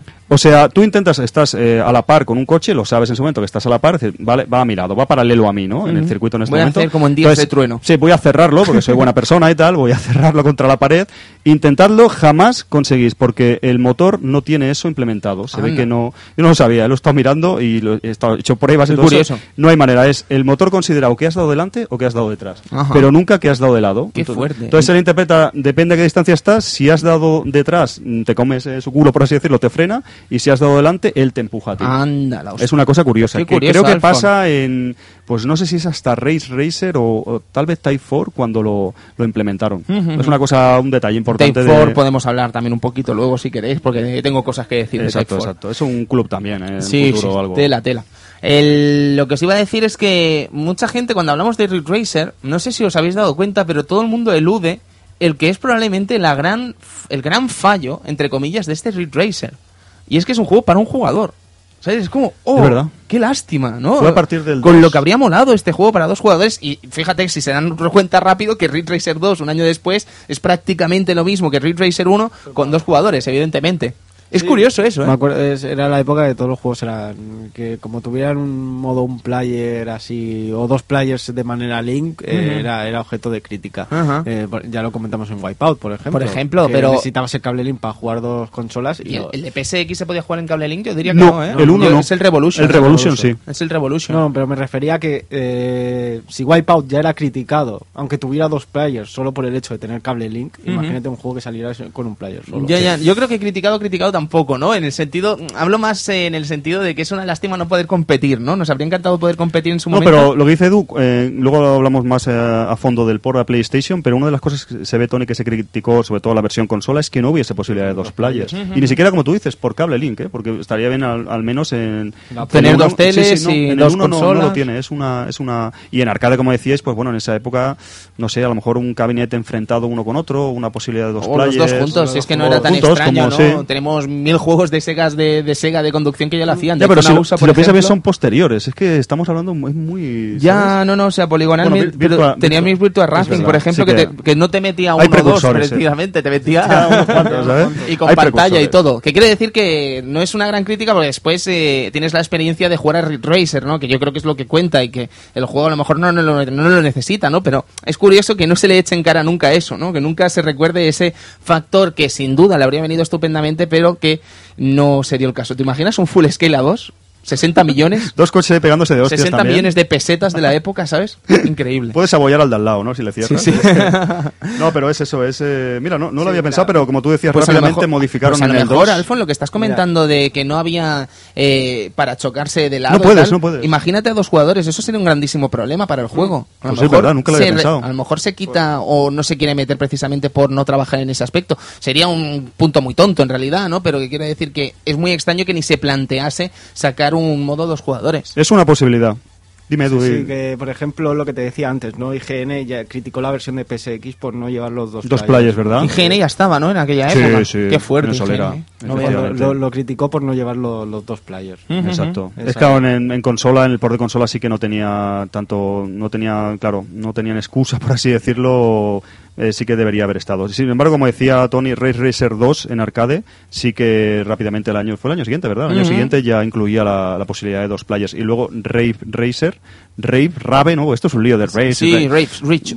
Rave, el, el 3, por así decirlo, de arcade, ya eran hasta 8, si no recuerdo mal. Luego lo comentaremos y todo esto. Si queréis podemos empezar a hablar de la versión de PlayStation, porque vamos, no sé si querréis comentar alguna cosita más del arcade, pero creo que nos hemos quedado a gustete. ¿eh? Sí, sí, del arcade creo que hemos eh, repasado así más o menos lo más importante. Vamos a por el port, si queréis. Pues Alfon, ¿qué nos quedamos con el port? Porque, Pues- vamos, el juego yo creo que te podías encontrar con el título a 30 FPS, todo lo que tú Sí. quisieras, pero tener eso en tu casa valía, Hombre, ver, valía ten- su dinero. Tenemos ¿eh? que contar, como ya hemos dicho, que era el primer juego de, Primer de- juego, de tú. PlayStation. Y, y claro, a ver, se notaba. Y a ver, ralentizaciones en según qué momento, bajada de frame rate, por ejemplo. Al principio, cuando sale el helicóptero, parece que la consola no puede con su alma. Mira, yo y creo que después los- llegas al túnel y todo son todo es fluido. Sí, sí, por sí. ejemplo, ¿no? O sea, Yo creo que las comparaciones son odiosas, ¿eh? pero creo que los ports de recreativa que se hicieron para PlayStation salían ganando frente a los de Sega Saturn primerizos. ¿Sabes? Tenemos un Tekken que es maravilloso, tenemos un Ridge Racer que es maravilloso, que comparado quizás con los Sí. primeros eh, ports que se hicieron bueno, claro. de juegos de Sega, eh, Model 2 en Sega Saturn, pues evidentemente perdían.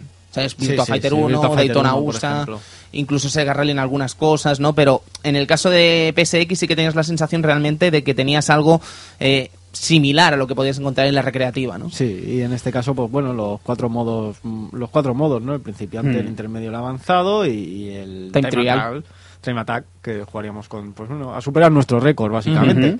Eh, después tendríamos un jefe final, el Diablo 13. Eh, que se convierte en leyenda dentro de la franquicia. Efectivamente, un coche súper rápido que a ver a ver quién puede con él, evidentemente.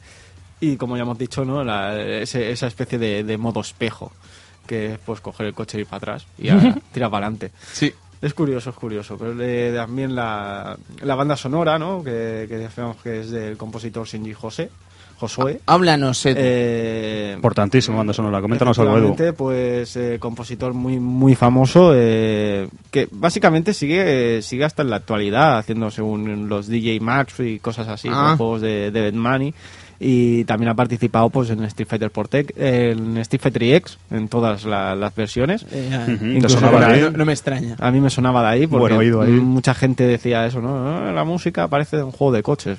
Aquí tiene Era- la, la respuesta.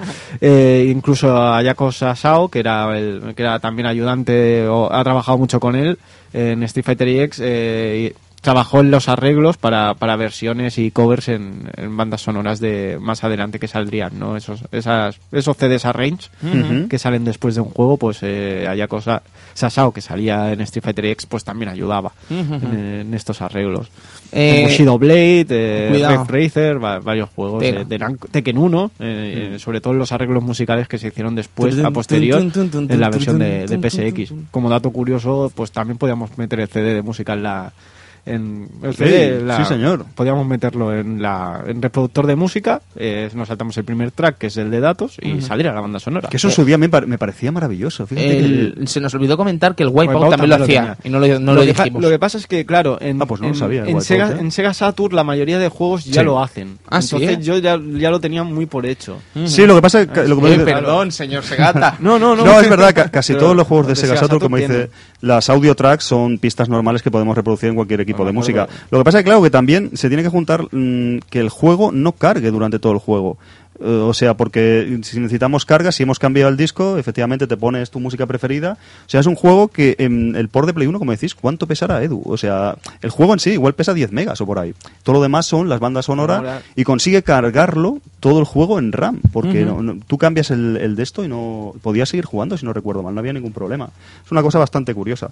No, el que, lo que decías de la música, eh, si antes hablamos del de rape, como uno de, a lo mejor de, de los puntos fuertes o cosas que definen a Race Racer, eh, la música sin duda, como decís, es una de ellas. ¿Y Nos comentaba el amigo Bill Río, hablar de la música, que habláis de la música. que Sí, con la voz importa". esa que tiene el Evil. Y es verdad Un que es- abrazo al amigo es muy Evil. importante y eh, comentábamos antes que lo estábamos mirando también que un dato bastante curioso que al parecer cuando estaban desarrollando el juego en arcade no tenían intención de ponerle banda sonora. Supongo que le pondrían simplemente efectos del motor y todo esto y se ve que fue bastante producido así a prisa el tema de incorporarle un, Qué una peculiar banda eso, sonora. ¿eh, Alfon? Sí. Con- siendo una, uno de los representantes casi del propio juego y que se hiciera correcuita, ¿no? que Sí, se hiciera corriendo. Sí, sí, no, y además que va de la mano que a lo mejor que ese tipo de música entra en esos años un poco, empieza a pegar más fuerte, porque a lo mejor en su día, yo digo la verdad, me chocaba y todo, una música así tan, que es esto rave o tan machacona. tecno- Mm, tecno. Claro, eh, que es una cosa que iba con el momento, ¿no? Que. ¿sabes? Eh, la ruta del bacalao y todo esto. Tenía muchos amigos así un poco, un poco nens. de, Gran música, gran, lo, pegaba, gran lo- compositor. lo partía, lo partía. Chicos, eh, os habéis dejado un detalle muy importante que yo estaba esperando que lo dijerais y A que ver, me sorprende que no lo digáis. Eh, enciendes el juego, PlayStation. Ah, vale, el loading con el... Vale, vale, vale, vale. Mm, Todos flipábamos, ¿no? Con Sí. el hecho del Galaxian, ¿no? Nos Sí. encontrábamos en la pantalla de carga del Galaxian y si no me equivoco en el Tekken nos encontrábamos con el Galaga, ¿puede ser? Puede ser, Sí. efectivamente. Eh, ¿Qué quiero decir con esto? Que el hecho de jugar a Galaxian antes de empezar el juego eh, no era un rollo del azar que les había apetecido poner el Galaxian como podrían haber puesto cualquier otra cosa de Namco de la época. Pusieron el Galaxian y si te zumbabas todos los marcianitos mm, tenías un bonus, un bonus de ocho coches, eh, que sumados a los cuatro originales, que no hemos hablado de ellos, el FA Racing, el Ryukyu, y luego los, eh, los Subarus, eh, el, el Yellow Subaru y el Blue Subaru, que más que parecen un Subaru, un Subaru. Subaru lo diría el Kitian, ¿te has fijado? Un Sí, Subaru. el Felali y el Subaru. El Felali y el Subaru. No, pero en Dais serio. caña, dais más caña, que- no está, está, hoy que no está. hoy que no está, las calles son inútiles. Si mal no me acuerdo cómo era esto. Sí. No. No, pero el más que Subarus parecen Lamborghinis. Sí. De hecho, ¿sabes? Pero bueno, el Subaru. No, pero ahora que lo dices, el tema de- del el loading screen con el, con el Galaxian y todo esto, el señor Tanaka este que cons- eh, reconoce que se ve que tuvieron muchos problemas en su día en el port de PlayStation 1 para hacer el tema de la carga, de la carga inicial y todo eso. Entonces se les ocurrió poner eso para evitar eh, eh, pues el tema de que el, que el usuario, el jugador, tuviera una sensación de una carga demasiado... Y es verdad, Pues porque te es bien diviertes... pe- está bien pensado. Sí, sí, en la entrevista esta sale, sale es una cosa bastante... Y luego, pues, en lo que tú dices, eh, a lo mejor matando dos pájaros de un tiro, pues vamos a meterlo como bonus. que cuántas veces no hemos reseteado, cuesta un poco hacerlo bien, ¿eh? Me yo, cuesta, ¿eh? yo de peque, yo de no, pe- no, no daba tiempo. no, yo de peque eh, recuerdo de resetear la máquina ¿Eh? para, Para hacerlo hacerlo entero. ¿Sabes? Y no era fácil Y tampoco. que luego los coches, a mí no me gustan esos coches realmente, los tienes, pero grabas la partida, pero los coches esos, los que desbloqueas precisamente no son para mi gusto la De- de panacea. decir que evidentemente cada, cada coche tiene sus características, Sí. frena más rápido, mejor frenada, mejor aceleración, más rápido, más constante, etcétera, Exacto. etcétera. Coches El muy de- incontrolables que pri- prima mucho el, el derrape. El decimotercer coche, chicos, el de Vilcar. Ese es el, el bueno. coche ¿eh? demoníaco. Ese es el bueno. Si me además es eso, permitís, se convierte en una especie como de leyenda dentro de Ridge Racer. Perdona, Alfon. Sí, luego, lo- luego tu- fue, fue recursivo, ¿no? Eh, Recurrieron a él para... No, si me permitís un poco sobre el port en sí, eh, a mí me, lo que comentaba Tony, que he de darle la razón también, de que a lo mejor, o Edu lo sabe, que también era fiel seguidor de Sega Saturn, los ports primeros de arcade de Sega Saturn comparado con PlayStation eran un poco, quedaron un poco peor, por lo menos quedó en el subconsciente colectivo mm, que no eran tan buenos, o que técnicamente la Saturn flojeaba más, o no conseguía transmitir la experiencia arcade tan bien, como por ejemplo este Race Racer de System 22 a, a PlayStation 1. Creo pero que yo... el, el puente entre System 22 y PlayStation era como mucho más amistoso, ¿verdad? Eh, también, a lo mejor, Es lo que exactamente. Que yo, si te digo la verdad, ahora documentándonos un poco para hacer este programa, yo, si te digo la verdad, pensaba que la System 22, mm, llamadme tonto lo que sea, es eh, era más, más parecida a la, a la PlayStation 1. Yo siempre había tenido entendido algo pues así, no, Alfon. no lo es, es Ah, una ¿no? cosa, es la System 11. Es la Ah, System 11, que ¿verdad, es, es donde están los Street, Street Fighter Fighter EX, Eh, y ahí- Rival School y los. Pallet, aquellos, los de, los de disparos de Namco, ¿cómo se llaman? No me vienen. Eh, Crisis. los Point Goombalina, Blank, Point Point Blank, Blank. exacto. Point Esos Blank. también son System. Ah. O sea, realmente la placa, por así decirlo, que puede. Los Tek- el Tekken 2, el Tekken Eh, 3. exacto, que se equipara a la PlayStation 1, por ejemplo, el Soul Blade, el Soul Edge, el primero, Sí, es System también 11, por lo el tanto. Strider 2. Exacto, PlayStation 1 es muy similar. Sin embargo, System 22.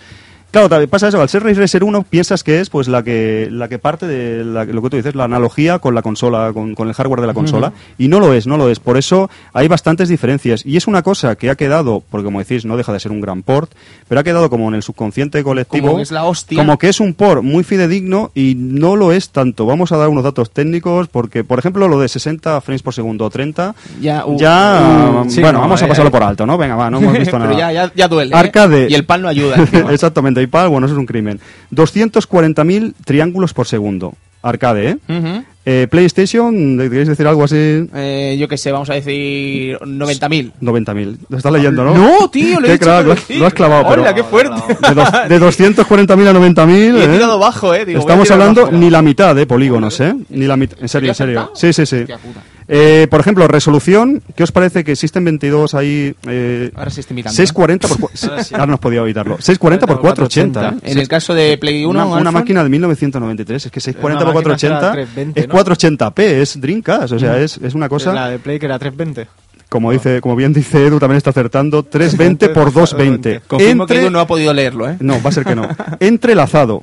640 por 480 y evidentemente también es interlace, es, es, entrelazado. Luego diferentes Z-buffer, eh, fog, perspectiva de cor- corrección de perspectiva, Goro Siding, eh, lighting, una serie, no, tiene, no tenía filtrado de texturas, una serie de cosas que tenía el arcade que en PlayStation no estaba. Tenía 6 polígonos, 30 frames y... Eh, consideran aquí, estos datos lo he cogido de una web bastante fiable en ese sentido, que es más o menos una, un tercio, de, un tercio, un cuarto de la versión arcade. O sea que tiene bastante, bastante re- recortes. Yo no sé si ha- no hace tiempo que no la veis, pero si ves Ray Racer 1, yo de casualidad en Japón hace un año o dos la volví a ver en un salón de estos cochombrosos y me quedé un poco asombrado de decir, hostia, ¿tan buena era la máquina? ¿Tan buenos gráficos tenía? Hay diferencia con el de Play, ¿eh? lo ves ahora... Si tú vas al, al, prime- Exacto. al primero de Play. Claro, exacto. Además, yo estoy, porque hay gente, es verdad, que se tira tiempo sin jugar a Saturn, a Play, y entonces a lo mejor ve gráficos de esa época y mm, se impacta un poco, no tiene. Pero yo, normalmente sabéis que le doy caña a consolas así de, de la primera generación de los, del, los- del 3D, vamos, que estoy acostumbrado y sí que hay mucha diferencia, mucho más fluido. Es lo que dice Tony, el emulador a lo mejor no se puede apreciar porque ponemos el Ray Racer de arcade en emulador y, bueno, siempre te hace filtros, o el Vivanono este que comentábamos, que te lo pone mucho más dopado, hace uso de la, la tarjeta del PC y todo esto, pero que hay diferencia, es un port muy bien hecho, pero un port con mucha pérdida. Lo importante es, como decís, que mm, consigue eh, transmitir casi todas las sensaciones Sí, jugables. te da una sensación de que estás jugando. La a- a- sensación- A, pesar de, de todo lo que tiene, te, sí, te que lo es transmite 30 muy frames, bien. que no sé qué, no sé cuánto, pero la sensación es muy buena.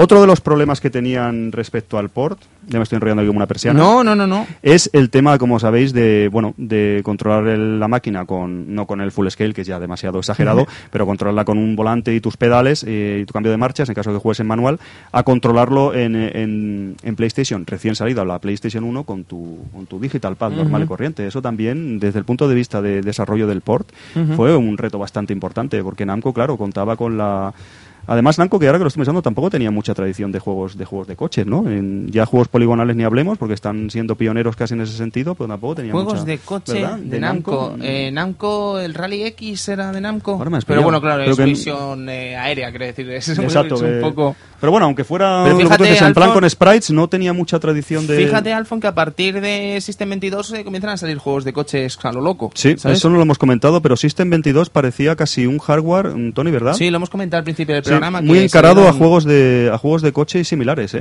To- todos los juegos que tiene son de ese estilo pues eso como decía Edu el port eh, y el problema del mando lo subsanaron relativamente rápido con una cosa que ya comentasteis en el programa anterior de, de Wipeout con el, el, mando exclusivo de Namco. exactamente Sí, eh, de hecho, fíjate, Alfon, eh, nos han pasado, creo que nos lo has pasado tú también este dato, una entrevista que le hicieron en Edge, si no me equivoco, a otro de los responsables del juego, que es eh, un tipo que está en Sega ahora, eh, ¿cómo se llamaba? Sí. ¿Sasaki? no he sido yo ha sido si lo pasó el amigo Evil Ryu Ah, la ha pasado nuevo Kenji Sasaki, ¿vale? que es Esto, esto. un, eh, es un desarrollador que estuvo en su momento en Namco, desarrollando también Ridge Racer, datazo y se marchó a Sega y trabajó con Tetsuya Mizuguchi y compañía. Probablemente de Sasaki hablamos en el día del Sega Rally porque desarrollaron Sega Rally para Sega. ¿Vale? Entonces comentan que era muy difícil llevar la eh, experiencia de Sega Rally a Sega Saturn con un pad en las manos, ¿vale? Es, es que es un lógico problema. que Ridge Racer también se plantease ese problema y además es muy probable que Sasaki se llevase ese problema de PlayStation a Sega Saturn con la versión de Sega Rally. No sé si me explico lo Sí, que sí, quiero decir, tanto pero es curioso, ¿no? Que ya ese problema No, lo además, tenían. un pad, claro, de esa época, un pad digital, como si fuera, claro, que todavía te- hoy en día Sí. tenemos analógicos o luego sacan una serie de soluciones, pero que, claro, era un, un problema importante de intentar, como decía Edu, vamos a intentar, vale, tenemos que hacer recortes técnicos y tal, vamos a intentar transmitir toda la jugabilidad que nos sea posible, pero es que también tenemos el problema del control, claro, que recién salida la Play 1 no había unos volantes pasados de vuelta como puede haber hoy en día, en el, Ujú, ujú. es un problema. Entonces sacaron, como decíais, el... Sí, el, el Negecon. Negcon. Ujú. es, de- eh, yo no sabía esto, lo, lo acabo de Tú lo has leer. tenido, ¿no, Alfon, este mando? Sí, lo que pasa es que no lo encuentro. Entre, mi, entre diógenes que vivo yo y tal en mi vida, no, no encuentro. Tiene que estar por ahí, tiene que estar por ahí. Es Neji-Con, yo no lo sabía. Es Neji, que es, Negicon. eh, Neji, que supongo que juegan con la G de G, eh, y entonces eh, se ve que tú que sabes japonés, Tony, pasa que Sí. disimulas. No, es- lo disimulo muy bien. ¿Nandes ka? Na- Arigato.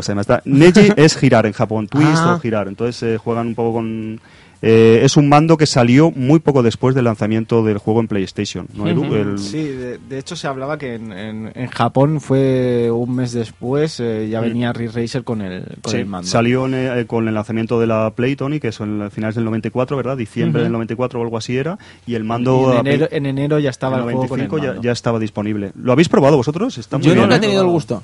Está realmente bien. Yo una de las cosas que me preguntaba es, eh, si miráis el juego por detrás, se me ha olvidado traer un- una copia japonesa del juego, eh, no pone nada de... Claro, no pone que soporte ese periférico, porque estamos pensando que es el primer juego de PlayStation, o sea... Pero sin embargo, yo no sé desde el punto de vista... A ver cómo me explico. ¿Cómo detecta el juego la- que estás trabajando con manera, como, entre comillas, analógica? Pues si recordamos, el mando analógico tardó muchísimo en salir. Sí, Está el Dual- DualShock, ¿no? Exacto. bueno, antes del. DualShock ya hubo Exacto. un mando analógico. Claro, por eso están trabajando con los primeros kits de, kits de desarrollo que le da Sony, a- en este caso a Namco, para que desarrolle el por de... Entonces, cómo... La verdad que funciona muy bien, ¿eh? Cuando te acostumbras y eso es una cosa de... La verdad es Además, que... es que piensa que siendo algo de Namco en concreto, De es muy propia- probable que ya sí. estuviese dentro del propio juego. Quiero decir que, que ya trabajase así.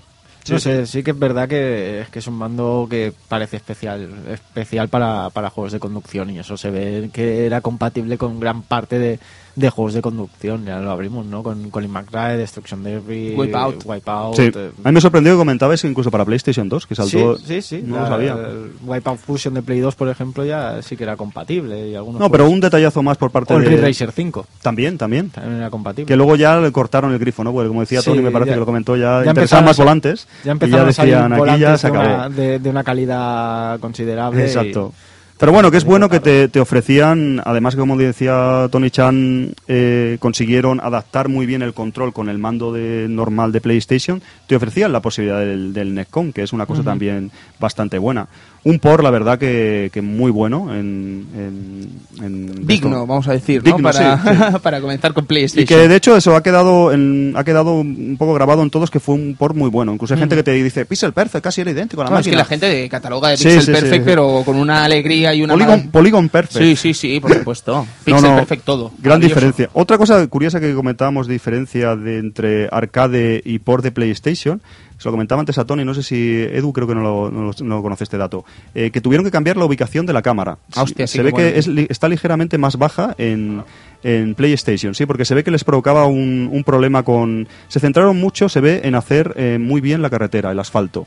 Y tuvieron que sacrificar un poco más en coches, en otro tipo de cosas, con la diferencia de polígonos que aludíamos antes. Y entonces eh, se ve que con el tema del asfalto y, bueno, los polígonos de PlayStation, porque aunque está hecho con polígonos y con texturas, evidentemente, pues tenían un problema ubicando la cámara. Igual que en el arcade les daba un efecto, una especie de bug raro de polígonos que bailaban y era bastante molesto, raro, y tuvieron que, que cambiar la ubicación de la cámara. Qué grande, tío. Qué Que por cierto, jugáis Qué vosotros, detallazo. jugáis vosotros con cámara Hombre, exterior, ¿no? Sí, yo sí, yo soy, yo soy de esos, Alfon, ¿sabes? Yo soy de esos pobres mindundis, esos traperos imberbes que Sí, no, yo, yo, he empezado, yo he empezado a jugar eh, con, con cámara con, en primera persona y después he dicho, hostia, espérate un momento. O sea, A ver si... No puede Hombre, ser, no yo se ve nada, yo no es- puedo, yo no Da, puedo, no da sé. igual, estamos jugando con, con pad. No, ¿sabes? ya no tenía ni pies ni cabeza. Yo solo juego en primera persona con el, con el full scale, ¿no? Si no, si no nada, ¿no? Sí, Si no, no- no, no, Sin- juego. Yo no. Oye, nos ha pasado, añadiendo otro paréntesis, el amigo Zero Sith nos ha pasado un dato de abuelo Cebolleta que nos comenta que eh, la partida en New Park eh, de Ramblas podía estar entre 600 y 800 pelas, ¿eh? Toma ya. 600 y 800 pelas. Es un precio que realmente se asimila a lo que eran las 3 libras eh, británicas. No podían ser 300 pesetas porque 3 libras no son 300 pesetas, precisamente. Pero curioso, ¿eh? 800 pelas una partida. Vaya ¿te pasta, eh, vaya pasta. Hay que pagar el coche ese, hay que pagarlo como sea. Yo juraría que en el Tibidabo, en el 98, 99, mejor dicho, eran 300 pelas, que pica también, ¿eh? Eh, Jugar a 5 duritos, eran 300 pelas, hay un piquete bastante interesante. Oye, pues, eh, Alfon no sé si querréis hablar, por ejemplo, del regalazo que se marcó Namco con Ridge Racer Type 4, de este Ridge Racer Turbo, o iSpec Demo, eh, como lo conocimos aquí en Europa, que, bueno, eh, venía a ser una, una especie de pixel perfect, entre comillas, de lo que pretendía ser el primer Ridge Racer del año 1994, ¿no? O sea, de, de eh, consola. Básicamente los, los 60 FPS. 60 FPS y no veas cómo se mueve eso, ¿eh? Ese se mueve, se mueve muy bien. También, si mal no recuerdo, era compatible ya con vibración. Ah, en sí, sí, sí, época sí. DualShock. Así que no, nos planteaba una versión mejorada, ¿no? Este, este High Spec o Ridge Racer Turbo. Un regalito también de un coche nuevo blanco llamado el Ángel. Ángel Ángel. Blanco.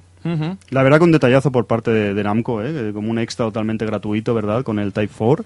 Y ahora que lo decías, está mirando, también tengo los datos de las diferencias del, del high spec este ah, respecto al arcade y ya se asemeja, se asemeja más. Eh, hablábamos antes de 240.000 eh, triángulos por, por segundo y este esta revisión del 98 con, junto con el Type 4 de este high spec ya se mete en 180.000. Bueno, bueno. Ya está más cercano. Ya está más cerquita. Esto es un regalo, ¿eh? Que creas que no... Sí, no, y tanto, es totalmente gratuito. Y lo que tú dices, es un regalo porque, no sé si lo sabéis, eh, fue un, un, Estos son a mí que, como sabéis, me gusta tanto el tema de los prototipos y todo esto. Es una cosa, un desarrollo interno de, de Namco, en, pues en investigación y desarrollo, lo que sea, que están mirando de crear de, para los juegos de PlayStation 1 de, de la franquicia Race Racer, están mirando de mejorar técnicamente estos juegos. Entonces dijeron, vamos a ver si podemos hacer que vayan a 60 pero realmente no está hecho como, mm, por así decirlo, desarrollado para, vamos a meterlo a 60 aquí para acompañar al juego. No, no, fue una cosa interna de desarrollo que hicieron para probar eh, qué podía hacer la PlayStation 1, hasta dónde podían llegar con ella. Y bueno, sacaron sus propias conclusiones y todo esto. Al final el Type 4 va a 30, no va a 60. la conclusión fue que no podían. Y como lo tenían hecho, pues dijeron, mira, vamos a, liberarlo y sacarlo junto al juego. Un gran detalle, la verdad que de agradecer. Un detalle que no han respetado en el futuro no, lo han hecho luego, ¿no? No, porque si tú te descargas ahora mismo el, el Racer Type 4... Es el primero, ¿no? Eh, ah, no te viene. No, claro, no, no, claro. no, Claro, dices, jope, podría Tú lo tenías en la Vita hace poco, es claro, verdad. a mí me lo, yo me lo compré en PS Vita, en un pack además que era con Tekken 1 era baratito. ¿eh? Y es una oferta, sí. Y desgraciadamente no te venía con el Ray Tracer, ¿sabes? Que dices, mmm, maldita sea, ¿sabes? ¿Por qué ahora no puedo tenerlo? Joder. Pues lo podían haber metido, porque eso no les cuesta, supongo. Ni siquiera, ni un menú, no darte otro juego, sino que en el menú te dé la. ¿No será desbloqueable a lo mejor? No, no, no. Lo has mirado, ¿no? En absoluto. Resulta que pensad que cuando se presenta el emulador de PSX para PSP, sí, lo primero que anuncian, el primer juego que se enseña es Ridge Racer 1, que tenemos a la imagen clásica del Kaz Hirai enseñando el emulador y haciendo bastante el ridículo en el E3 de Los Ángeles del año 2005, si no me equivoco fue. Eh, y no tenemos ahora mismo Ridge Racer 1 para PS Vita. No tenemos acceso a él de ninguna de las maneras. Es una auténtica lástima. No, sé por qué hay tantos juegos de Namco muy buenos, pero Ridge Racer 1, por ejemplo, no está. Type 4 sí. Eh, bien, eh, ¿queréis comentar alguna cosita más del port de PSX, chicos? No, yo creo que lo bueno lo que tú comentabas a lo mejor los extras no que metieron a lo mejor los sí extras teníamos eh, bueno era hay una cosa que no hemos comentado hmm. chicos que es el asunto de los rivales vale no hemos comentado ni en arcade ni en PSX el tema de los rivales. No sé cómo lo veis pero son rivales como que técnicamente no están compitiendo contigo. No sé si me explico lo que quiero decir. Son rivales que es como que tienen un tiempo establecido que lo van a hacer siempre a esa velocidad y a ese tiempo y no tienen ningún tipo de intención de adelantarte o dejarte de adelantar, ¿sabes? Ellos hacen tu tiempo y es como una especie de time trial camuflada con 12 coches más.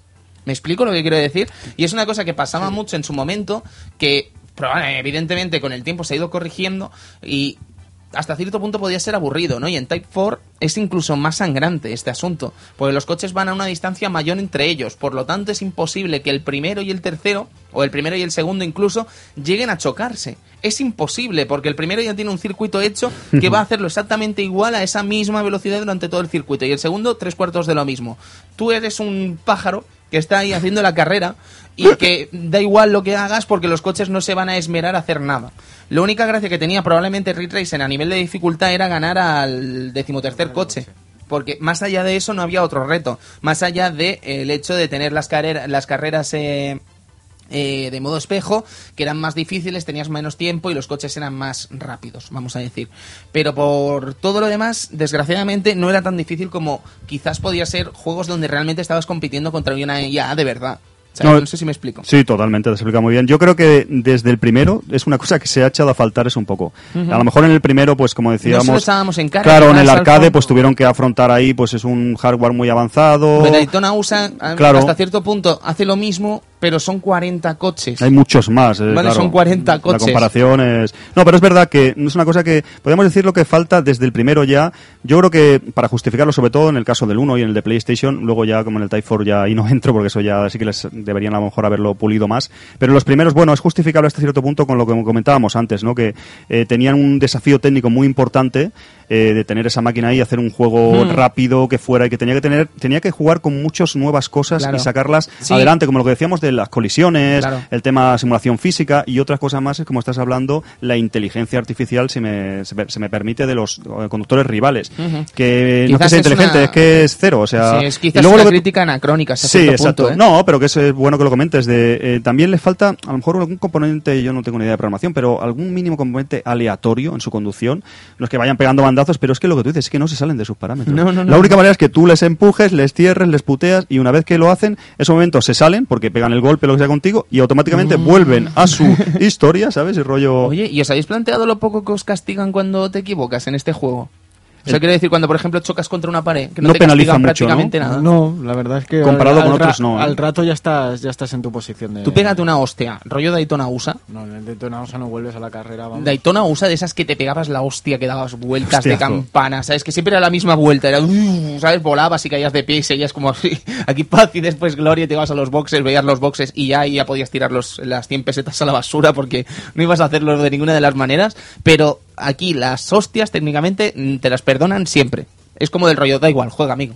Sí, sí, Dame es, tu es dinero. muy, es muy amigable el juego. No, enlaza con Es lo, que, con lo que tú decías antes, que se basaba en una experiencia así jugable que no es competitiva, que te exija y pues más o menos te da un poco de vidilla, como hablamos antes. De todas maneras, en el de Play, como sabéis, luego ya con los circuitos invertidos, cuando va metiendo más caña, lo que vamos desbloqueando y eso, sí que va exigiendo un poco más, ya mm, sabes que no te equivoques prácticamente nada. Había cosas, yo me lo he pasado hace poco otra, otra vez y tienes que hacerlo casi perfecto, ¿eh? Mínimo choque, derrape y todo eso, ya no, no llegas, ¿eh?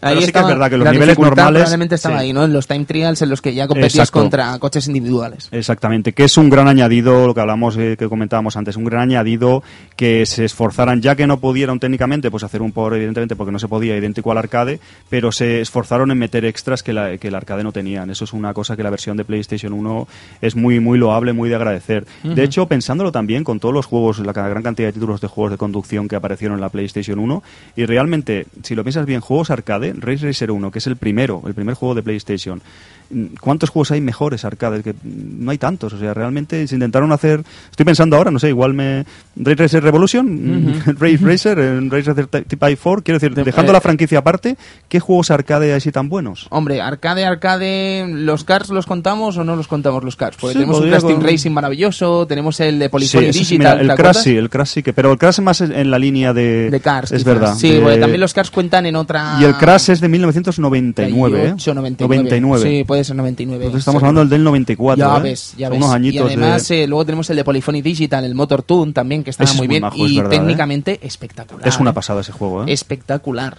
¿Sabes? Sí que es verdad que, Que Val- Val tenemos también, Wipeout, incluso podríamos contarlo. sí, Pero quiero decir que. Ridge Racer, no quiero quitarle mérito a Ridge Racer porque sin duda es de los grandes, ¿eh? Sí, sí, Sin no, duda no, de los no. grandes referentes del arcade. Pero que es de los primeros y sigue marcando en PlayStation. mm, Fue una sombra muy larga el primer Ray Racer. Fue una manera como decir, mm, chicos, esto es lo que hay en cuanto a arcades. Esto fue Yo creo que muchos eh, desarrolladores se miraron en el espejo de Ray Racer cuando intentaban hacer un juego arcade para PlayStation 1, porque realmente marcó, marcó una época. Sin lugar a dudas. Bien, escuchamos un poquito de música. Llevamos mucho rato hablando, maldita sea.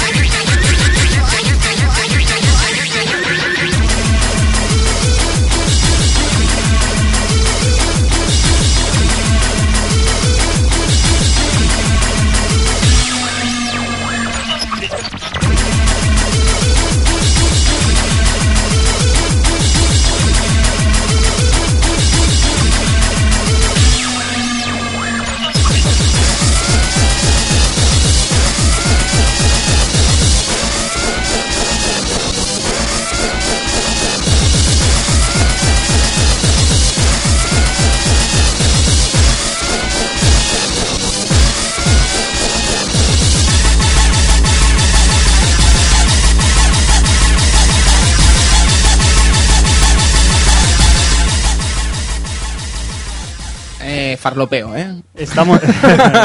Yo quería decirlo. Estamos aquí flipando con la música, Edu. Es Está, maravillosa. está las carpas al lado. Sí, sí, sí, las carpas del Bora aquí dándolo todo. Es que es parte de una generación, este Race Racer, esta música aquí de. Sí, la ruta del bacalao. y- Sabían dónde tocaba Namco, Sí, sabía sí, sí. dónde. Sabía dónde daño. tenía que dar. No, pero es una muy buena banda sonora y que ya os digo que el detalle este que teníamos de que la banda sonora se incluyó casi al final del desarrollo y a prisa y corriendo es muy peculiar, ¿no? Porque, jope, eh, con lo bien que queda y con lo que representa esta banda sonora para muchos jugadores, pues es un asunto un tanto peculiar, desde luego. Bueno amigos, pues eh, llegados a este punto del programa, casi que estamos ya para comentar algunas curiosidades, algunas cosas de juegos posteriores a la franquicia, ¿no?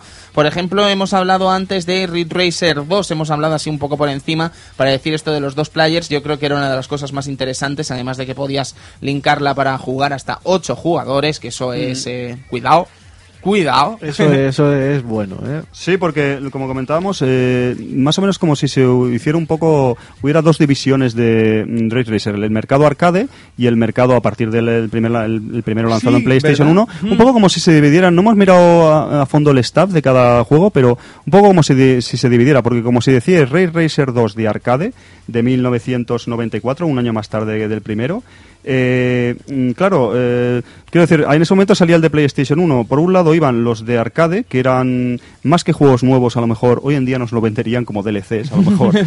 Era- eran un poco como, porque Race Racer 2, como decís, es una actualización más que una secuela. Sí, sí, porque de hecho el circuito es el mismo. Exactamente. Y sobre todo lo del multiplayer, que era, era una cosa bastante, eh, bastante Espectacular. espectacular y que era demandada, como decís. Luego, Rave Racer, el de 1995 de arcade, sí que se puede decir que es un poco... Este Una sí que- secuela, ¿verdad? Sí, este sí que es un poco. Además es bastante llamativo, no sé. Lo estuve jugando en el Vivanono y estaría, está bastante majo este juego. Es eh, eh, no es un juego nuevo del todo, pero tiene, por ejemplo, novedades. Tiene Force Feedback, el tema del, del volante.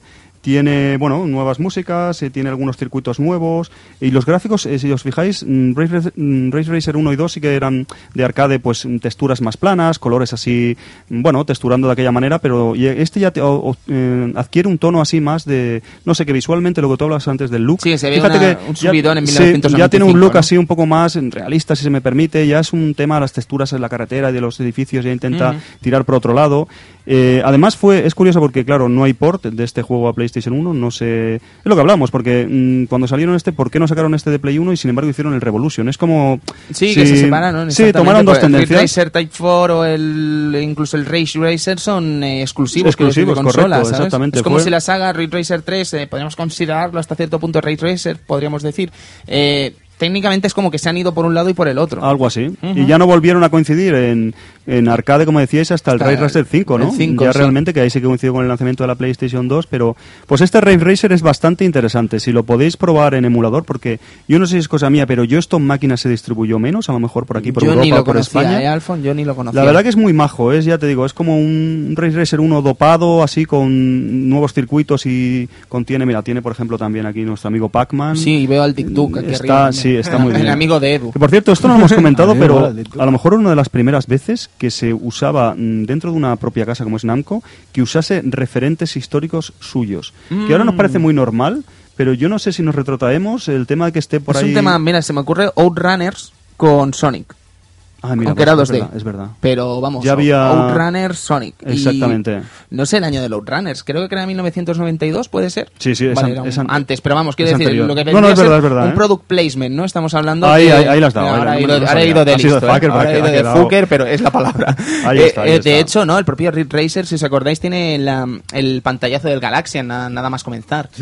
Exacto. Eh, que eso mola. Y el Daytona USA, por ejemplo, tenía esa montaña esculpida con Sonic. de. ¿Sabes? Que ahora, que es una cosa de los nos guiños. a reír, ¿sabes? Esa montaña se Esa textura, esa textura, Oye, ¿qué te ha parecido, Alfon, haciendo otro paréntesis random, esto de contrato de Nintendo y Sega para hacer juegos de Sonic? Ah, bueno, vaya, vaya pues, puñetazo en la boca, ¿no? Bueno, yo esta- estaba leyéndolo, estaba pensando en ti. Digo, bueno, y esto ya es mm, lo que le hacía falta a Tony. Ya si está aquí, tiene ganas de darle a Sony de por sí y tiene ganas de darle a la Wii U, o sea que se han juntado sus dos el paradigmas hambre aquí. y las ganas para- de comer. Exactamente. El culo y la mierda. A ver cómo queda la cosa. No, es broma, es broma. Pero no nos vayamos un poco del tema principal de, La uña y la roña.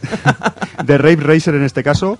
Como decía eh, este arcade del 95, que se podía considerar como la tercera parte en arcade del juego, eh, sí que tiene, eh, se puede jugar, de- entre comillas, en consola, porque salió en, lo he estado mirando, no lo recordaba, en el Race Racer 1 de PSP salen las pistas de este Race Racer, que Ah. es una cosa bastante buena que, que Namco lo recuperara, o una forma también de, De homenajear, de trabajar ¿no? menos también. también, que se lo No, a pero- Nintendo con sus Mario Kart es curioso, es curioso. clásicos. Lo podéis jugar, como digo, en el Vivanono este va bastante bien el Race Racer de, Ujú. de esto. Y más o menos con esto en arcade hemos más o menos terminado lo que es eh, System 22 y solo falta comentar, si queréis ligeramente, el, el Pocket Racer de No. 1996. Que este, como decía Edu, sí que corre sobre System 11. O sea, supongo que... Yo no lo, no lo vi en arcade, no sé No, yo tampoco, no vi. Racer no lo he visto nunca. Pues está en consola, yo lo sabéis, es- es un extra del, del Race Racer Revolution. Ah. Te viene por la cara el... Bueno, es tipo como si fueran coches Así, un cartoon, Cars, eh. como decías lo del Motor Toon GP, pues algo así, o más tirando a lo mejor a Chorro Q, eh, pues es mm, con la jugabilidad así basada en, en- en el motor y todo de- del propio Race Racer. Y viene como extra en el... En, En el. Race Racer Revolution eh, bajo el nombre de Boogie Mode. Ah. Boogie Mode, que es un, bueno, otra cosa aquí que se agradece a, a Namco que lo, que lo incluyera. ¿Era en el Ridge Racer Revolution este que podías conseguir los coches con las ruedas gordas? ¿O estoy flipando? Eh, sé que... eh, ¿Había un truco exacto? ve- Venía el Galaga, creo, en la carga del Ridge Racer Revolution. No era el Galaxian, juraría que era el Galaga Sí. o el Galaga 88, no recuerdo cuál era. Pero el caso es que si te cargabas todos los eh, marcianitos en menos de 40 disparos, juraría... Es verdad, no te daban coches, te daban otro extra. Exacto, te Es daban eh, los... eh, Está mirando el Edu te ahora, es verdad. Te daban unas eh, ruedas gordas, ¿sabes? Como si fueran Bigfoots. Como si fueran ahí... Exacto, ¿sabes? Pero lo Está recuerdo mirando- así como muy antiguo este tema, ¿eh? No, no me un hagáis mucho detalle, caso. un detalle importante, hay un detalle curioso también. Pues eso, más o menos eh, podríamos acabar eh, con, con el tema arcade aquí y luego ya, como decimos, Sí, mira, saltaríamos... es el Galaga 88. Es el ¡Toma! 88, ¿no? Gol. Estabas Que- acertando y todas, ¿eh? Eso, eh, sí, mira, eh, Ujú. 44 disparos, como Toma ya. has dicho. Era chungo, eh, ya. Y te dan coches, te dan coches. ¿Coches también entraba? eh, y pues eso, o, lo- o el coche más pequeño o las ruedas más grandes. Que se asemejan mucho al, al Pocket, al, al que hemos comentado antes, al Buggy Mode. Al Boogie Mode, al el Pocket Racers este. Sí, sí. Correcto, correcto. Pues nada, eh, más o menos ya habríamos eh, pegado un repaso así general, las, ¿no? A todo. Sí, a las ediciones eh, de, de, de arcade. Exacto, podemos tocar un poco si queréis el, el Revolution, Ray Racer Revolution, porque lo podemos considerar casi el 1. No es una especie también de, de la segunda parte, pero se parece mucho al 1. Ya todo cambió, como comentabais, con Race Racer el 3, Race Racer, que se puede considerar el 3, y el 4, que ya todo cambió ligeramente. Pero es eso. ¿Qué podéis decir del, del Revolution más o menos? ¿Está bien considerado? ¿Qué os parece? De... Ah, el Revolution yo lo recuerdo en su momento en las revistas ahí puesto on fire, quiero decir, era un juego como muy querido en su momento, ¿no? Pero si os soy sincero, eh, en su momento lo jugué, en su momento lo disfruté, pero mm, es como que no lo he vuelto a jugar desde entonces, ¿no? Me acuerdo del tema este del Bigfoot y tal, que nos hacía gracia en ese momento, eh, con el tema de mirar los trucos en hobby consolas, consolas, jo, estoy intentando decirlo bien, ¿eh? Que la gente me critica cuando digo hobby consolas. ya sé el problema este. Ya. Sí, sí, me He alucinado, nunca me había dado cuenta además. Sí, sí, paranoias de un niño muy pequeño viendo muchas veces el pura dinamita en VHS. El caso es que lo recuerdo con cariño, pero vamos, la verdad es que no, no lo he vuelto a jugar casi desde entonces, ¿no? Pero eh, casi como secuela espiritual de Ridge Racer, ¿no? En su momento. Para PSX, quiero decir. es muy bueno. Un año después, solo Edu, es, es muy buen juego, ¿eh? Si mal no recuerdo, ya tenía el modo dos players este. Eh, con cable link. Sí, cable seguro. link, ¿no? Yo lo jugué en su día, el, el tema cable link. Le damos mucha caña con el cable link. Pues eh, este es el que, que tiene modo dos players, evidentemente. Y la verdad es que es lo que dice Tony, ¿no? Es el que le daban ahí un bombo en las revistas bastante, bastante importante.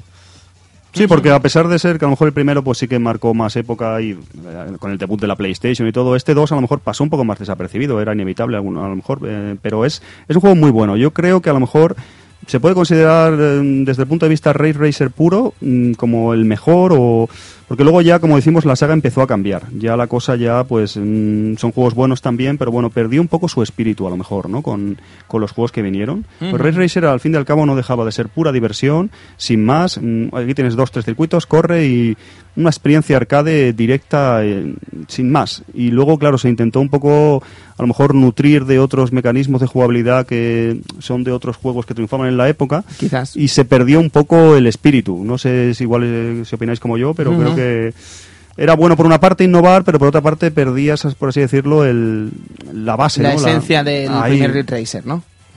Te entiendo. De hecho, incluso comentábamos mm, que me pareció curioso, investigando también para, para el programa, que el tercero, el Race Racer, el tercero de PlayStation, mm, no se iba a llamar. en- al principio, no- cuando se presentó, no estaba decidido que fuera de la, de la saga Race Racer, que me, pareció muy curioso. Y hasta cierto punto lo veo lógico. Pues no, salía... porque a la hora de la verdad, Alfon, tampoco... O sea, es como además un diseño radicalmente distinto, ¿no? No, no, no os da la sensación de ser un juego así como... Con un diseño así como de lujo, ¿no? No sé si me explico. Sí, Ya solo sí. la mera portada así como que parece Aston Martin y más tal. oscuro, así las texturas. También creo que eran monumentos o pasas por localizaciones reales, ¿no? Que no lo hemos comentado tampoco, pero Race Racer es Race City, como siempre ciudades eh, ficticias que pueden recordarnos aparte a Japón por los, los rascacielos. Tiene un poco también- de todo, ¿no? Sí, Porque mezcla un poco de todo. Tiene una costa así como similar a Los Ángeles, a lo mejor. Sí, exacto. Tiene esas eh, subidas así rollo quizás más Esos cambios de mediterráneas. rasantes, sí. ¿Sabes? Es que de hecho es una locura. Si te lo pones a pensar, el primer eh, recorrido del primer Ridge Racer no tiene ni pies ni cabeza, ¿no? Si Bueno, Race significa eso. Significa que yo, no sé, siempre pensado que es, mm, Race Racer era más, el título en sí era más por el derrape, no sé, me tenía eso en la cabeza y no, eh, creo que es, significa como subida, cambio Ah, de rasante, algo así. ajá, Es- qué bueno. Es otra cosa curiosa. No, pues eso, mm, a lo mejor perdió, se perdió un poco la esencia. Yo creo que estos primeros Race Racer eh, eran los auténticos, por así decirlo. También es una cosa que en esa época mm, queríamos, o como decíamos, eh, Sega Rally, eh, Daytona USA. Mm, el género de la conducción fue evolucionando inevitablemente hacia experiencias más de simulación. y con prepara el coche, cambia las suspensiones, se compra otro coche, no sé qué, es una cosa. Gran Turismo también entró en escena. Por supuesto. Y eh, Race Racer pre- representa tal- también eso, ¿no? El- Ujú. esa- ese principio, ¿no? De las 3D, ese principio de la diversión pura, el arcade de por sí, sin más. Que luego, pues claro, en las diferentes secuelas era difícil, porque por un lado querían mantener el espíritu original, pero por otro lado tenían que avanzar y beber de, de lo que estaban proponiendo otros juegos. Entonces Sí. era, estaban un poco ahí entre dos tierras. Vanguardias tecnológicas, además, ¿eh? que estamos hablando de cosas muy, muy locas en ese momento. Muy, muy locas. Bueno, pues estamos hablando de ese Race- Racer, Alfon, que a este le encanta Christian. Es una lástima que no esté aquí porque mira que este juego le encanta. ¿El Revolution o el, El Race, Race Racer. ah, el creo que- Race? A mí también me gusta mucho, sí. Eh, es otra forma también de entender la franquicia Racer, ¿no? Hasta cierto punto. Es a lo mejor, como digo, el principio del fin, porque ya te permitía, tenías, ¿te acuerdas? La propia moneda, te daban recompensas eh, monetarias para que comprases vehículos, el tema de había ya diferentes GPs que ibas subiendo de, de fases en diferentes premios. Bueno, es una gran innovación y es un salto cuantitativo en cuanto a la jugabilidad, pero se pierde un poco el arcade este puro, como decíamos, un juego muy, muy bueno. eh. Sí. Hay gente que lo considera el mejor de PlayStation. el- Yo tengo entendido por mucha gente que es el Sí, mejor. Sí, creo que está considerado como el mejor. Yo es el que más he jugado. eh, La sensación arcade cuando ya conseguías los vehículos grandes era absolutamente brutal. O sea, es uno de los arcades más bestias que esa sensación de pasar ahí, pasabas por sitios a veces que no te lo crees ni tú. ¿Cómo, cómo he pasado por ahí? ¿Cómo he hecho eso? Mm. ¿Cómo ha podido ser? Era una cosa de y además mm, te obligaba cuando ya eran coches muy muy pasados de vueltas, te obligaban a, a marchas manuales. No sé si lo recordáis, eran coches ya que obligatoriamente tenías que conducirlos con las marchas con las marchas manuales. Y aparte que es, es de que lo, lo ya lo estaba reflexionando yo, es que es del 96. Es que piensas a lo mejor, no. O sea, es que en un juego es que es del 96 solo, porque Ujú. El Revolution es del 95 y el uno como hablábamos del 94, es que es del año 96. Técnicamente es bastante bruto para ser del 96, muy rápido, lo que decís, muchas texturas, eh, es muy buen juego, la verdad, es muy buen juego. Yo ahora sí, rejugándolos un poco todos para, para esto, sobre todo el 1, evidentemente, eh, tal vez el mejor así de PlayStation pueda ser el 2. A lo mejor eh, este hombre está un poco loco, pero la sensación que me ha quedado ahora es que es el Revolution. ¿eh? Es un juego precisamente que yo tampoco jugué tanto comparado con el 1 y el, y el 3. El 4 yo al Type 4 no le he dado tanta caña, tú sí que le... El Type 4 sí que puedo hablar yo porque además lo he revisado hace muy muy poco, lo he revisado gracias a esta versión de PS Vita, bueno, esta reedición que salió de PS Vita y bueno, técnicamente eh, lo recordaba mucho mejor, yo creo que el tiempo no le ha respetado tanto como podíamos esperar y si bien es cierto que puedes jugar a Ridge Racer en la actualidad y ver las virtudes que tenía y tal, creo que Ridge Racer Type 4 quería ser como tan, ¿cómo decirlo? quería ser tantas cosas a la vez que el tiempo no lo ha respetado como debería, ¿sabes? Y ni llega a ser una especie de juego con historia y tal, en el que mm, tenemos que hablar con nuestro concesionario, tenemos que hablar con nuestro eh, concesionario, no con nuestro equipo, con nuestro manager. Tu y tal. marca de- Nos cuenten una, una pantomima de un escudería. piloto que murió, un talenso que murió y tal, eh, con la escudería italiana que estamos eh, controlando y, en fin, eh, puedes elegir entre varias escuderías, pero a la hora de la verdad ya os digo, es como una gran tontería, ¿no? Este asunto. Luego lo que comentábamos también de los eh, rivales que realmente están dando vueltas al escenario sin que mm, pinchar ni cortar en esta competición tampoco ayuda, ¿no? Porque al final lo que tienes que hacer es hacer lo mejor posible la vuelta, pero da igual que haya un mangurrián eh, delante tuyo, porque al final lo acabarás cogiendo sí o sí, porque no tiene ningún tipo de prisa por salir, ni por adelantarte, ni por hacer absolutamente nada, ¿no? Son patitos de feria casi. Y técnicamente eh, nos enfrentamos a un campeonato llamado RRR, eh, no recuerdo cuál era la nomenclatura de este RRRR, pero básicamente era eso, ¿no? Tenías, eh, no sé si son como 11 carreras en total, en las que tienes que quedar primero eh, tercero en tres, segundo en otras tres, primero en otras tres y después dos grandes finales en las que realmente tienes que pasarte el juego y ya eh, conseguir el entorchado, ¿no? Si no conseguías quedar entre esas posiciones, eh, perdías un continuo, tenías cuatro y era game over, entonces te fastidiabas y ya está. ¿Qué es lo que pasa? Que como podías usar la memory card, pues no importaba, ¿no? Porque guardabas partida donde sea y ya está. Pero ya os digo, era un poco extraño, ¿no? Eso. ¿Qué quedará para el recuerdo de este título? Pues para, quedará para el recuerdo, por ejemplo, lo que vendría a ser la banda sonora, que es una auténtica pasada, como viene siendo habitual dentro de los juegos de Ridge Racer y creo que también eh, quedará para la historia lo que vendría a ser eh, la utilización en este person de este juego de eh, una idol virtual llamada Reiko Nagase, ¿vale? Que es la chica que sale en portada del juego que vendría a ser eso, ¿no? Una especie de idol. Sí, comenzó en el 3 y en el 4 lo dieron. sí, en, el 3 debuta. Ajá. No, de arcade no, de, en el, ah, Rage, Rage, Race. Que tenemos un lío y era, con. Y era Reiko en el Rage. Lo digo porque ha ido, ha ido ¿eh? cambiando según cada juego, ¿sabes? En Ridge Racer 5 yo pensaba que era Reiko, pero no es Reiko. Te lo compruebo, te lo compruebo, creo que sí, ¿eh? Míralo, míralo. Eh, pero el caso es que esta ya salía en portada, era como más famosilla, ¿no? Un rollo de idol y tal, eh, que a lo mejor en Ridge Racer sería ella también, pero que no se le daba tanta importancia como se le daba en este título, además con unas TGs que hacía Namco a finales de los 90 que eran la hostia, con una presentación que es casi legendaria, ¿no? Con una expresión de Reiko que es realmente espectacular. No sé si recordaréis ese momento en que está Reiko caminando por un túnel que dices, niña, ¿qué haces en la autopista con tacones que te vas a hacer polvo y se le rompe un, un tacón? Y... Es japonesa, le gusta estar guapa siempre. ¿eh? Sí, sí, sí, pero hay un momento en el que eso, ¿no? Que está caminando como sin los zapatos, el coche se para como que la va a recoger en medio de una carrera, que dices, esto es surrealista, y Reiko se pone en la ventana con una expresión que dices, wow, ¿sabes? Qué pasada, ¿sabes? ¿Hasta qué punto han llegado las TGs a capturar eh, la expresión humana tan sumamente bien, ¿no? Y hablamos de la empresa que hizo la introducción del Soul Edge, que era la hostia, teníamos la introducción del Tekken 3, que también era para quitarse el sombrero, los propios endings de Tekken 3, y en el caso de Ridge Racer Type 4 tenía una presentación que era para quitarse sencillamente Sí, yo me acuerdo, también salía lo de los coches, y algún día podremos jugar a eso, pensabas. ¿eh? y aquí estábamos. luego puedes jugar y no quieres.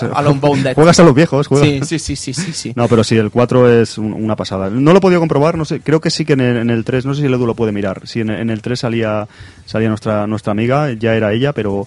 No, no, el 4, mm, lo que tú dices, un, es un salto cuantitativo, ¿no? Pero a lo mejor mm, Namco no quedó del todo satisfecho, satisfecha lo que sea, y en el, en el 5 volvió, como decíamos antes, un poco a lo mejor un paso atrás a una experiencia más clásica, ¿no? De basarse en el arcade y un poco más no meterse tanto en campeonatos, en como tú decías, potenciar cosas con diferentes, eh, subir un poco de nivel, esto, lo otro, sino volvió un poco más a, a una cosa más, una complex, una concepción del juego más sencilla, más simple, no por ello menos atractiva.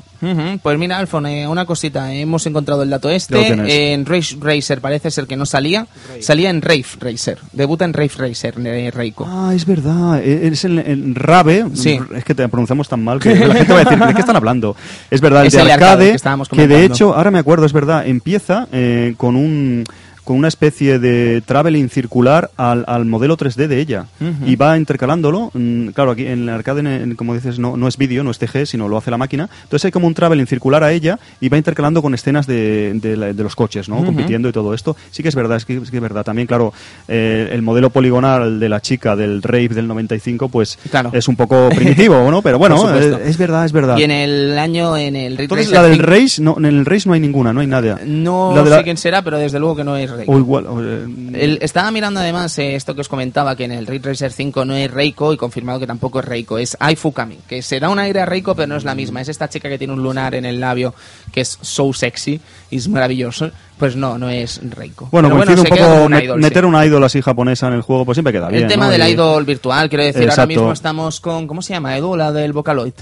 La, la Miku, Hatsune Miku, ¿sabes? Que quiero decir que es una cosa como que se ha puesto muy de moda ahora, pero que ya se intentaba en el pasado.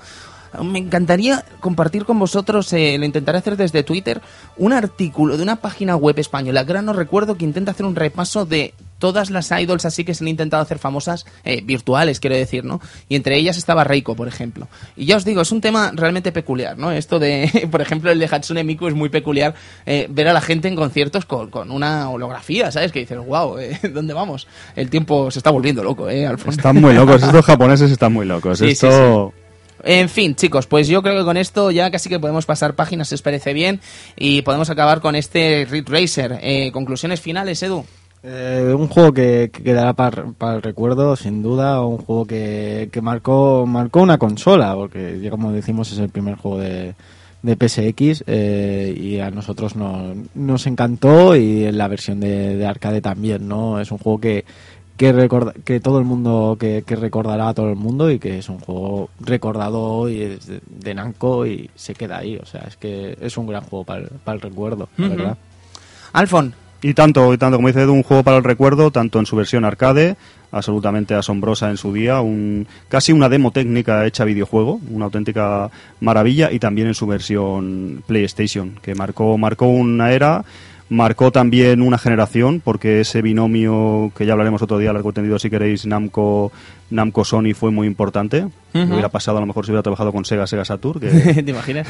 que hubiera estado ahí. No, eh, un, un juego, la, la verdad que un juego que marcó el- los juegos poligonales de, de coches, un juego que marcó, que definió el género arcade de alguna manera y que desgraciadamente con el paso de los años como ha pasado con otras franquicias no ha podido mantener la comba, pero una auténtica obra maestra. Es un juego excelente tanto en arcade como en consola que, que no podéis dejar de jugar, que hoy en día ha envejecido muy bien, se puede jugar perfectamente y una auténtica maravilla de la mano de Namco. Eh, estábamos mirando que nos dejábamos el Ridge Racer 64, Alfon. eh, sí, nada, comentar algo... Año 2000, además. Sí, es verdad. Modo sí, es- para cuatro players, que eso es Correcto, curioso, sí, es pero verdad. técnicamente, yo no sé cómo lo verás, pero también quedaba un poco desfasadillo ya, ¿no? Quiero decir, además el frame rate iba...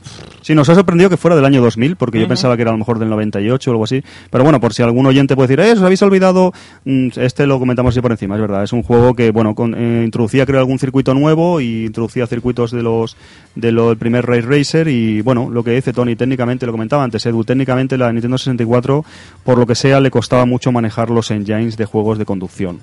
Y este, aunque Namco supongo que se esforzó al máximo, no, no es una excepción. No es un juego demasiado recomendable, pero bueno, lo tenemos que comentar por encima que sí, que hay un Race Racer eh, para Nintendo 64, es una especie de mix de diferentes circuitos de varios de varios juegos, con algunos incluso es extra. Y bien, pues con esto ya casi que podemos acabar el programa de hoy de Ridge Racer. Casi que nos vamos, amigo Edu, al ending.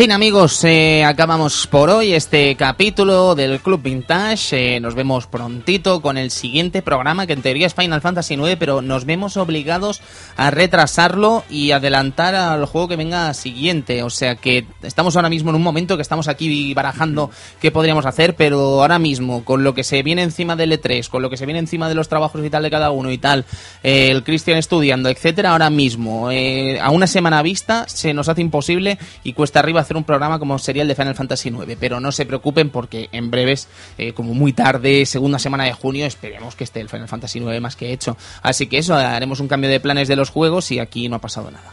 Eso. Efectivamente. la cuestión es que está, que la, está la Final Fantasy IX. La, cuestión es que salga todo lo bien que tiene que salir un programa tan especial como el de Final Fantasy IX. Así que, evidentemente, haremos todo lo posible por eh, eh, hacer algo a la altura de lo que se espera de ese título. Así que creo que la mejor opción es esa, no retrasar más el ritmo de programas habituales del Club Vintage y hacer otra cosa. Un poco de meta radio para ustedes. Porque claro, Hay tiene que haber una explicación. Exactamente. Alfon, eh, muchas gracias por estar aquí esta semana. Espero que nos veamos prontito. Muchas gracias a vosotros. Huele, huele a Sonic, ¿eh? Sí, sí, va oliendo aquí. Esta vez desde, casa de Tony Chan aquí. Puede montar una tienda casi este hombre aquí. Sí, no tanto, ¿eh? Puede hacer aquí montar. No, encantado de estar de nuevo con vosotros hablando de juegos clásicos y cuando queráis. Y muchas gracias por, por invitarme de nuevo. Amigo Eduardo Polonio, nos vemos muy buenas noches. Y servidor de ustedes, Tony Piedrabuena, que también se despide. Disfruten de juegos del pasado y del presente. No olviden de disfrutarlos de ahora porque sin ellos evidentemente en un futuro no nos encontraremos con algo tan magnífico como los juegos que analizamos en el Club Vintage. Muchas gracias y hasta pronto. Adiós, adiós, adiós.